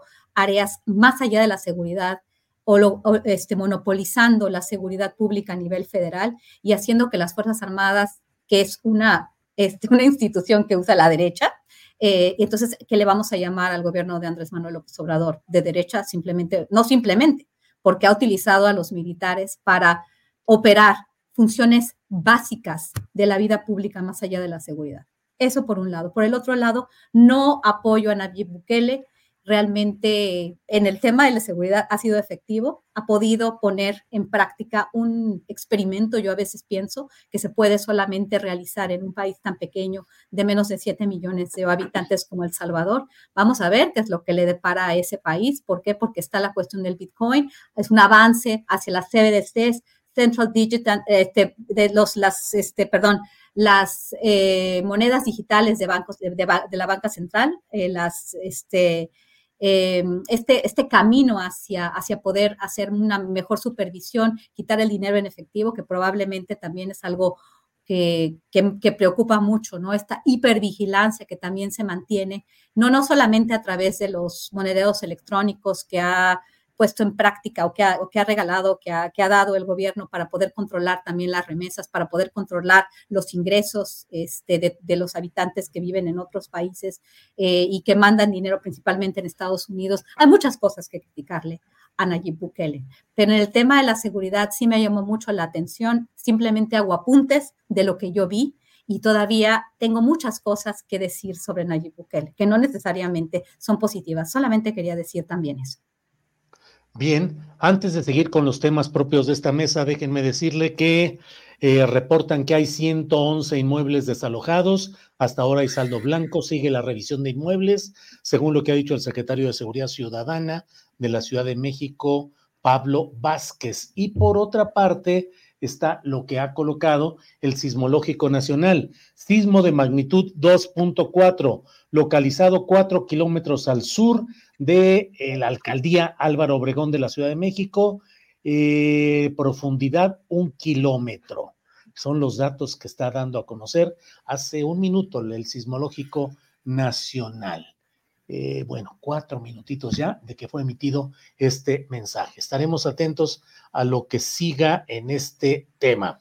Bueno, pues vamos, vamos de inmediato con Víctor Ronquillo. Víctor, híjole, está movidísimo el ambiente relacionado con Poder Judicial, con Congreso, todo va caminando en ese, en ese terreno. Así es que eh, varios, varios flancos. Vamos entrando ahora sí que de uno por uno en lo que nos queda, que es poquitito tiempo, porque ya son las dos de la tarde con 38 minutos y son muchos los temas que podemos abordar. Ernestina Godoy, no pasa, no avanza, parece que terminará su periodo el 9 de enero para que no sea rechazada, pero finalmente la unidad de los opositores a la 4T impidieron que hubiera mayoría calificada. ¿Qué opinas, Víctor Ronquillo?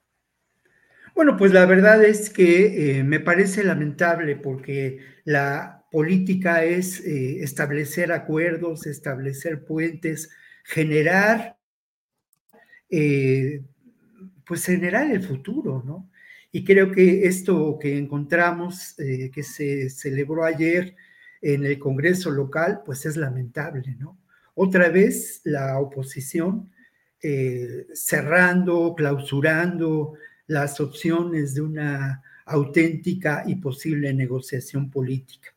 Por otro lado, como segundo punto, anoto que es muy fácil decir que es la fiscal carnala, ¿no?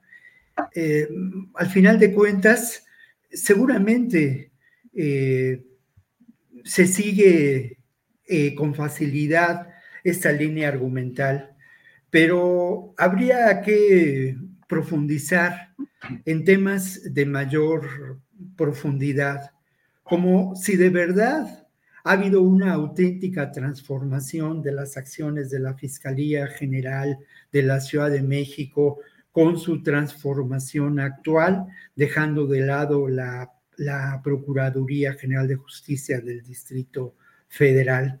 Habría que preguntarse también si hay auténticamente una práctica humanista de la justicia en México, ¿no? En la Ciudad de México, perdón. Habría que también ver si estos niveles diferentes de violencia que se sufren en la ciudad eh, han, han tenido que ver con esa posible práctica, ¿no? Y lo otro que ya lo había referido, pues habría que tomar en cuenta, ¿no? Lo que está en juego en el fondo Oye, Víctor, antes de, seguir adelante, política. Perdón, Víctor, antes de seguir adelante, esas preguntas que haces implican que tu postura es que posiblemente no se están haciendo las cosas bien en esta Fiscalía de la Ciudad de México? Son preguntas, los reporteros hacemos preguntas, mi querido Julio, y obviamente estas preguntas tienen que ver con una posición.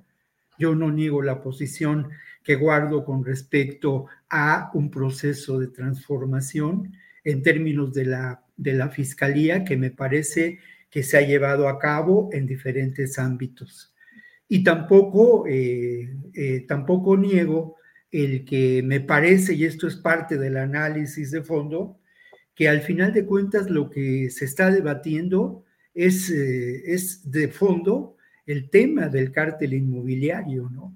El tema de esta vinculación entre la delincuencia y la política, la política y el quehacer político asumido como negocio por parte de este grupo panista que establece ya un control en la Ciudad de México y que a partir de la acción de Jorge Herrera como coordinador de la bancada panista, ex alcalde aquí en Benito Juárez, vinculado a esta realidad del cártel inmobiliario como un primer, eh, como las primeras acciones que se llevaron en torno a esta realidad. Bueno, eh, lo que está de fondo es eh, la, propia jefatura de gobierno de la Ciudad de México, el control del PAN de la Ciudad de México y las aspiraciones de que este grupo político, encabezado por Jorge Herrera, del cual son parte Bonrage,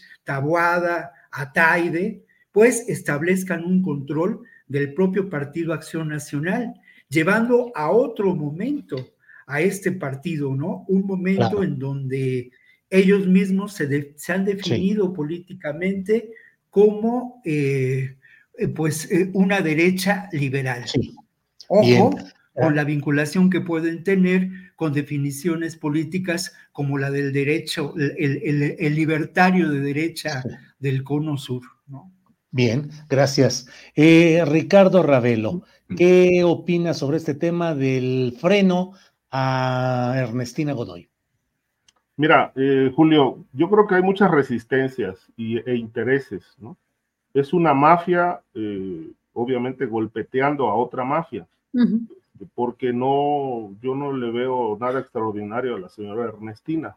Es decir, ahí está la Ciudad de México, que tiene el primer lugar en consumo de drogas en toda la República Mexicana, y los cárteles este, que operan eh, locales más los que se han eh, incorporado, que son Sinaloa, Jalisco y todas las otras redes que ya hemos este, dado cuenta aquí en este espacio. De tal manera que, bueno, eh, hay muchas fallas. Ella presume avances y ha desplegado un, enorme, este, este, una enorme campaña publicitaria para, para este, destacar sus bondades como fiscal pero yo creo que pues ella tiene un papel muy claro que venía, venía jugando, que es el, papel de tapadera.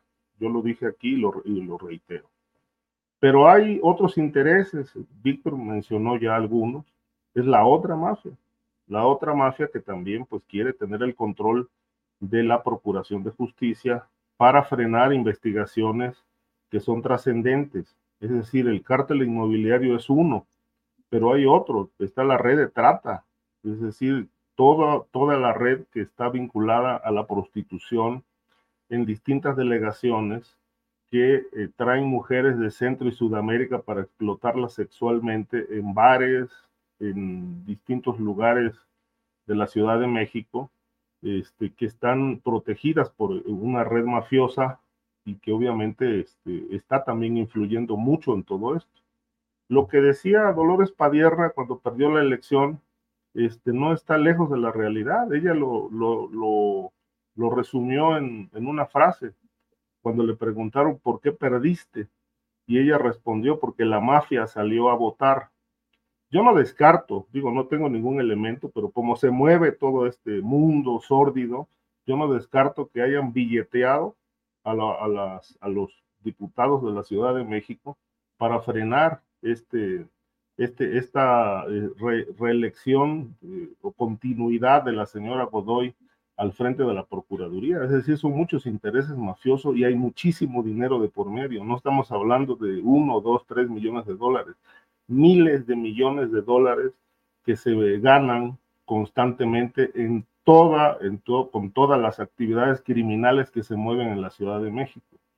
Hay abogados detrás de estas redes, hay prostitución, hay trata, hay cártel inmobiliario, hay venta de droga, hay notarios involucrados en lavado de dinero, etcétera, etcétera, etcétera. Eso es la mafia de la Ciudad de México y creo, no, no lo dudo ni tantito que esta, esta mafia poderosa es la que está este, impidiendo la continuidad de Godoy.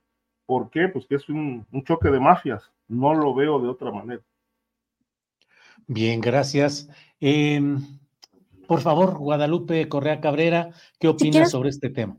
Mira, si quieres, Julio, yo, yo opino lo mismo en ese sentido. O si eh, quieres otro tema, como dices. Sí. Eh, eh, si quieres, ah, podemos, podemos continuar con otro tema. ¿Tú, tú lo abres? Eh, ¿Quieres? Adelante, el otro tema o otro de los temas que tenemos ahí pendientes es el relacionado. Mira, antes de eso, déjame poner una información que viene de Tamaulipas que nos comparte nuestro compañero eh, de Elefante Blanco, Carlos Manuel Juárez. Abandonan nueve cadáveres afuera de funeraria en Reynosa. Analizan si corresponden a víctimas de San Fernando. Y ahí en la nota de Elefante Blanco se va estableciendo que la Fiscalía General de Justicia informó del abandono de nueve cadáveres afuera de una funeraria en Reynosa. Se indaga si los cuerpos tienen relación con el hecho sucedido en el ejido Emiliano Zapata en San Fernando el martes pasado, donde una persona grabó un video de cuerpos apilados en la calle. Debo decir, además de todo esto, que una fuente de la Fiscalía General de la República me dijo que en realidad se está calentando mucho el norte de Tamaulipas y que en particular la gente del Mayo Zambada ya entró a esa región de Tamaulipas en alianza con el cártel del Golfo y el grupo llamado Los Metros.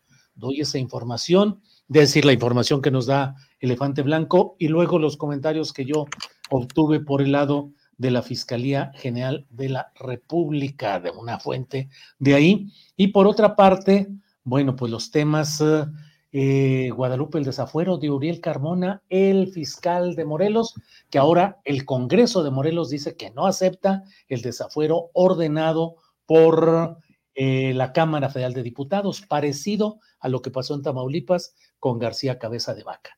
Por favor, Guadalupe. Sí, exactamente. Es, esos son temas complejos. No sé si me gustaría un poco abordar el tema de Tamaulipas, eh, porque, porque me parece, me parece clave, ¿no? Este, Sí, porque también, no solamente, bueno, nada más para continuar con eso, y probablemente lo de Uriel Calamona lo, lo podrían, lo podrían analizar más mis compañeros. Me interesa bastante el tema de Tamaulipas, ¿no? En, el, con- en este contexto ya privatizaron la primera carretera de Tamaulipas, ¿no?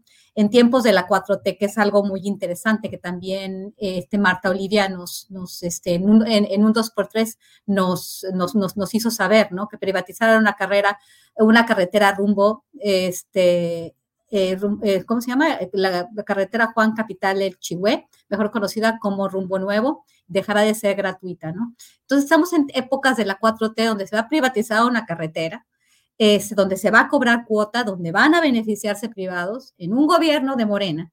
Y en este sentido tenemos cuestiones muy complicadas. Cuando no tenemos control sobre lo que está pasando en el estado de Tamaulipas, estamos hablando de Reynosa, estamos hablando de San Fernando. San Fernando ha sido una zona caliente que se había, eh, pues, se, había enfriado de alguna forma en los últimos años, pero vuelve a calentarse supuestamente que por la llegada del Mayo Zambado, Zambada, siempre con estas mismas historias, ¿no? De narcos, ¿no? Llega, llega el Mayo Zambada, pero ya había llegado el cártel Jalisco Nueva Generación y por eso se calentaban las plazas y de repente re- revive el cártel del Noreste, los antiguos Zetas.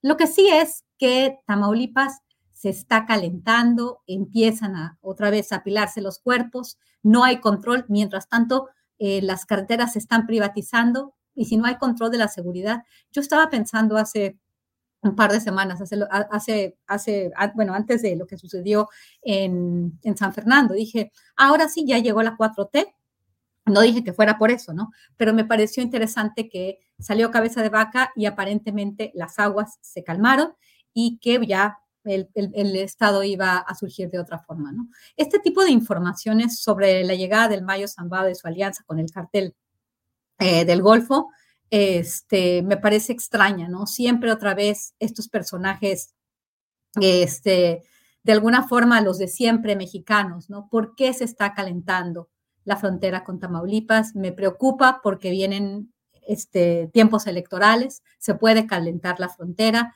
Eh, como, como bien decía eh, Ricardo Ravelo en el caso de la Ciudad de México, ¿no? Estas mafias.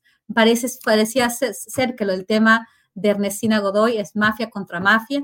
Tienes a tu fiscal carnal, tienes a un fiscal que está, que va a apoyar, que va a proteger a aquel que deja el gobierno, que es precisamente pues la aspirante a gobernar este país. Obviamente, pues su suplente es parte de este grupo, el señor, este, señor Martí Batres, pues obviamente es pues una, una extensión del gobierno de Claudia Sheinbaum, mantener ahí a un fiscal, eh, a una fiscal que, que, conoce todos los tejes y manejes de las mafias, pues es importante. Y por el otro lado, la otra mafia no quiere que esta mafia siga controlando pues espacios muy importantes para poder extraer rentas. Lo mismo está sucediendo en Tamaulipas. Hay un fiscal carnal de García Cabeza de Vaca que sigue operando en el Estado, ya no habla, ya no dice nada, pero sigue ahí y siguen las cosas poniéndose calientes cuando es conveniente para fines geopolíticos, para fines de probablemente Estados Unidos o también este, muy probablemente, y lo vamos a ver el próximo año, para la gente de cabeza de vaca que sigue teniendo, que perdió ciertas posiciones claves, que perdió el poder, que perdió la posibilidad de seguir haciendo un negocio y que también posiblemente pueda estar relacionado con los grupos que están causando esta inestabilidad. En lugar de hablar del Mayo Zambada, como lo han hecho en, en últimas fechas, ¿no? También a mí me llegó este reporte hablando del Mayo Zambada, hay que hablar de quién está detrás de estos grupos, quién está detrás de estos asesinatos y con qué objeto este, se, se, manifiestan así, ¿no? ¿Con qué objeto se empiezan otra vez a mostrar los cuerpos y mostrar la violencia para atraer la atención quizás de la Guardia Nacional o quizás de los medios internacionales? Gracias, Guadalupe. Vamos ya en la etapa del postrecito, Ricardo. No, perdón, Víctor Ronquillo, por favor. Sí, que aparte, perdón, perdón, ustedes ando salte y salte porque no tengo internet. No, es terrible, me he tenido que estar moviendo, ¿no? Pero, pero bueno, pues es parte del oficio y una disculpa para el público. No, adelante, adelante. Que nos sigue y de verdad, pero es estar haciéndole la lucha, porque además creo que yo con el temblor o algo así. Bueno, ya estamos en el momento de los postrecitos y bueno, creo que eh, yo, yo siempre procuro tener un postre dulce y ahora tengo para ustedes un libro que quiero compartir, bueno, que aparte no sé ponerlo aquí en la cámara, pero se llama En Tierra de Nadie y es editado por Gris Tormenta, una editorial, digamos, independiente de una enorme calidad. Y lo interesante de este libro es que precisamente presenta una perspectiva escrita por escritores, perdonen la redundancia, eh, que tienen que ver con el proceso migratorio.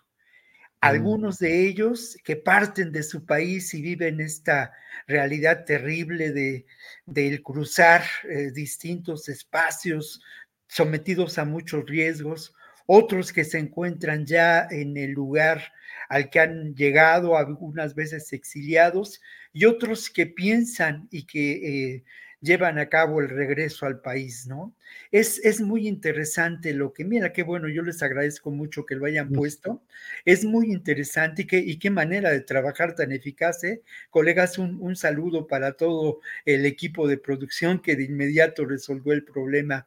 Un libro muy recomendable porque creo que lo que yo me quedo con la lectura al final de este libro es algo que de lo que se habla poco cuando hablamos de migración y cómo la migración es esencial para la construcción de, eh, de la civilización humana, ¿no? Eh, como dice Dresler, nadie es de aquí, todos venimos de otro lugar. Y creo que eh, en ocasiones cuando hablamos de migración, solamente nos referimos a un tema pues que tiene que ver con la militarización de las fronteras, la violencia de los derechos humanos, pero poca, pocas veces hablamos de eh, la fuerza cultural de la migración y creo que este libro, que, que es un libro absolutamente recomendable, de testimonios, de notas, de cuentos, de narraciones breves sobre migración. Bien, Víctor, gracias. Ricardo Ravelo, te toca cerrar con postrecito, por favor. Pues yo me quiero referir al tema de Tamaulipas también. Este, dicen que en política no hay coincidencias, ¿no? Que todo mm. está perfectamente bien acordado. Este, gana Américo Villarreal la gobernatura y un brazo de Sinaloa ya se afinca en Tamaulipas. bueno, eso mismo pasó en Veracruz, eso pasó también en Michoacán, en Guerrero, y obviamente pues eh, también algunas fuentes me dicen que ya se apresta eh, un brazo de Sinaloa para fincarse en el Estado de México. Es decir, coincidencia, eh, por eso, por aquello de la presunta complicidad de la 4T con, con el cártel de Sinaloa, pues no, ¿verdad? Creo que no, pero pues ahí, ahí la dejamos en coincidencia, nada más es para poner, no dejar de ver que ahí donde avanza la 4T, también avanza el narcotráfico con esta, esta bandera ondeante que se llama Cártel de Sinaloa. Bien, pues gracias a los tres. Eh, Guadalupe Correa Cabrera, muchas gracias y buenas tardes. Muy buenas tardes, Julio. Les mando un saludo a los, a los, a los tres y a toda la audiencia que nos, que nos sintoniza todos los jueves a las dos de la tarde aquí en la Mesa Segura. Gracias, Víctor Ronquillo, muchas gracias. Bamboleante Víctor Ronquillo, Ronquillo allí entre el internet y el temblor. Buscándole, buscándole para, para estar eh, conectado. Pero bueno, muchas gracias. Eh, un abrazo para, para los tres y obviamente saludos para el público que nos, ha, que nos ha seguido esta tarde. Hasta luego, nos encontramos la próxima vez. Oye, Víctor, ¿sentiste el temblorcito? Sí, fíjate que aquí abajo de la casa, tu casa, de pronto, como sucedió la semana, la semana, en la semana en la anterior, sientes como un sopetón, ¿no? Así, terrible, justo como si se moviera la computadora, entonces sí, sí, sí lo sentí. Y, bueno. yo vivo cerca de la, en la Benito Juárez, pero ya hacia el rumbo de Miscuac, entonces pues sí se siente. ¿eh? Sí, que es ahí donde está justamente todo. Bueno, eh, Ricardo Gabelo, gracias y buenas tardes. Gracias, Julio. Sí, eh, un saludo afectuoso para ti, este, para Guadalupe, para Víctor. Por cierto, un, paréntesis, riquísimos los panecillos. Este, me los he estado comiendo. Yo, yo tengo prohibido comer harinas, pero la verdad es que son irresistibles, están muy ricos, con un café caliente ahora que hace frío, pues bueno.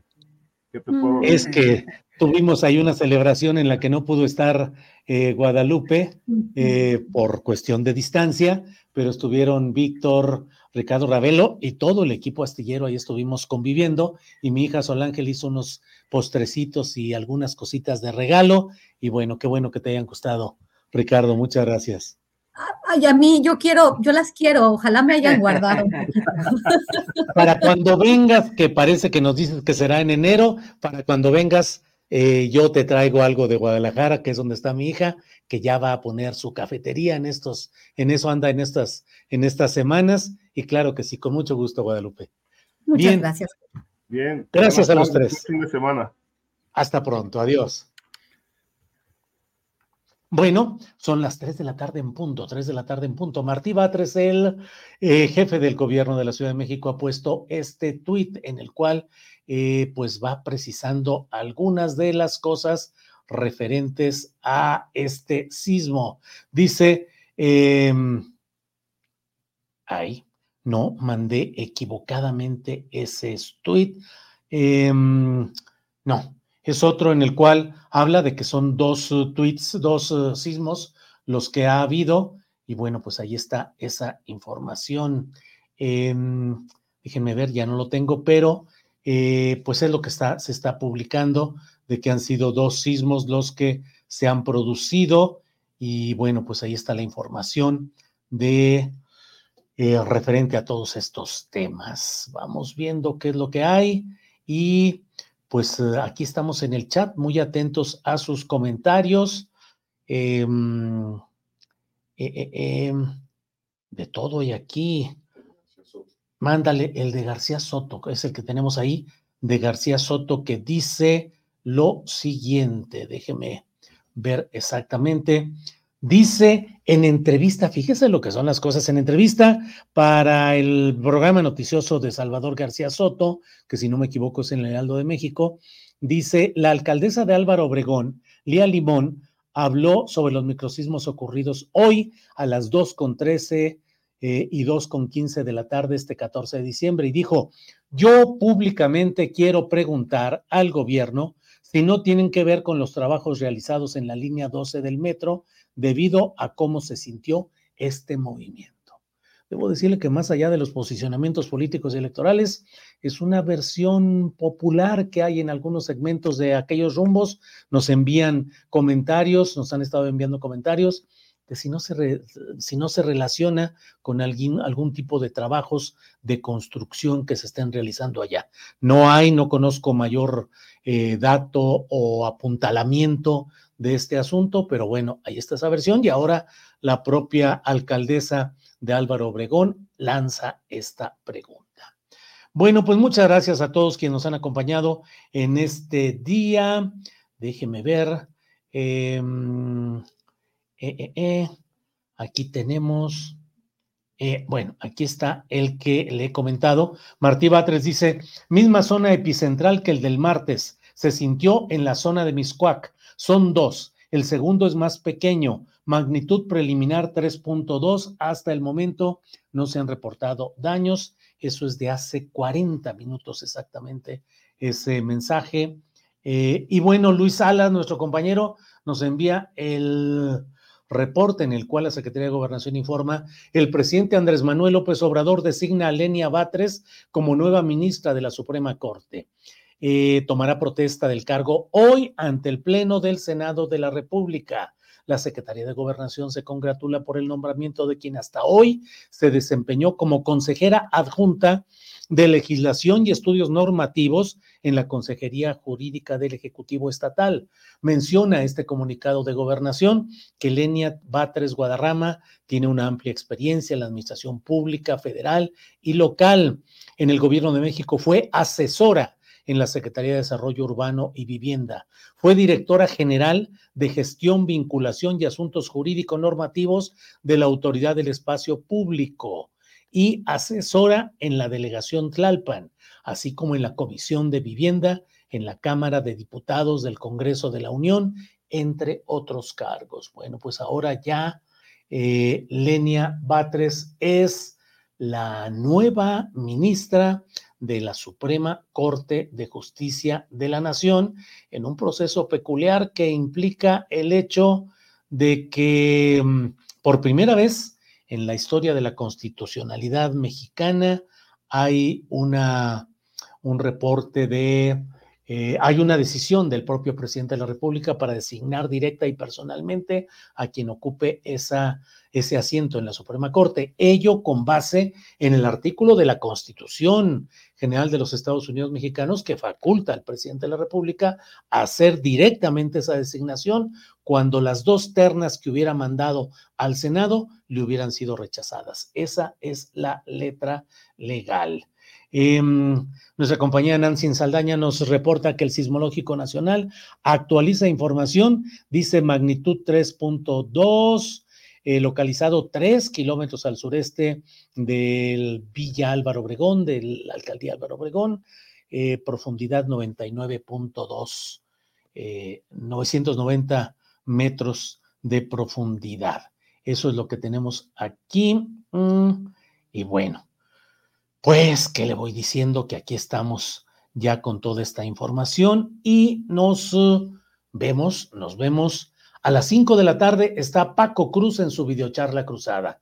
A las 8 um, de la noche, no, ya hoy no está, ya no está Claudia Villegas, ya no está hoy, se despidió el pasado lunes, ya no está hoy. Yo regreso a las 9 de la noche con la videocharla astillada. Quienes tengan interés, va a haber hoy una conferencia a las 4 de la tarde en el Museo Interactivo de Economía, el MIDE, en el Centro Histórico de la Ciudad de México. Eh, Claudia Villegas, con su equipo de eh, la revista Fortuna entregan el premio del año al personaje del año y va a haber una conferencia magistral del economista René Villarreal. Así es que quienes deseen, a las 4 de la tarde, ya está todo caminando hacia allá, 4 de la tarde en el MIDE, este acto en el cual coordina y organiza nuestra compañera Claudia Villegas. Por su atención, gracias, nos vemos más tarde, nos vemos pronto, que estén muy bien, abríguense, cuídense, hasta pronto.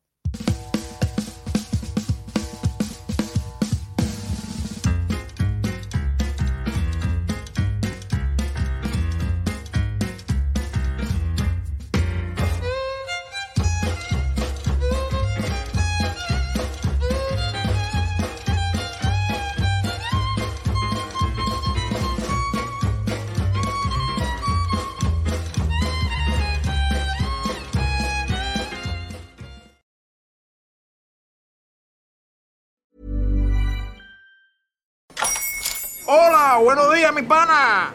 Buenos días, bienvenido a Sherwin Williams. ¡Ey! ¿Qué onda, compadre? ¿Qué onda? Ya tengo lista la pintura que ordenaste en el ProPlus app. Con más de 6.000 representantes en nuestras tiendas listos para atenderte en tu idioma y beneficios para contratistas que encontrarás en aliadopro.com. En Sherwin Williams somos el aliado del PRO.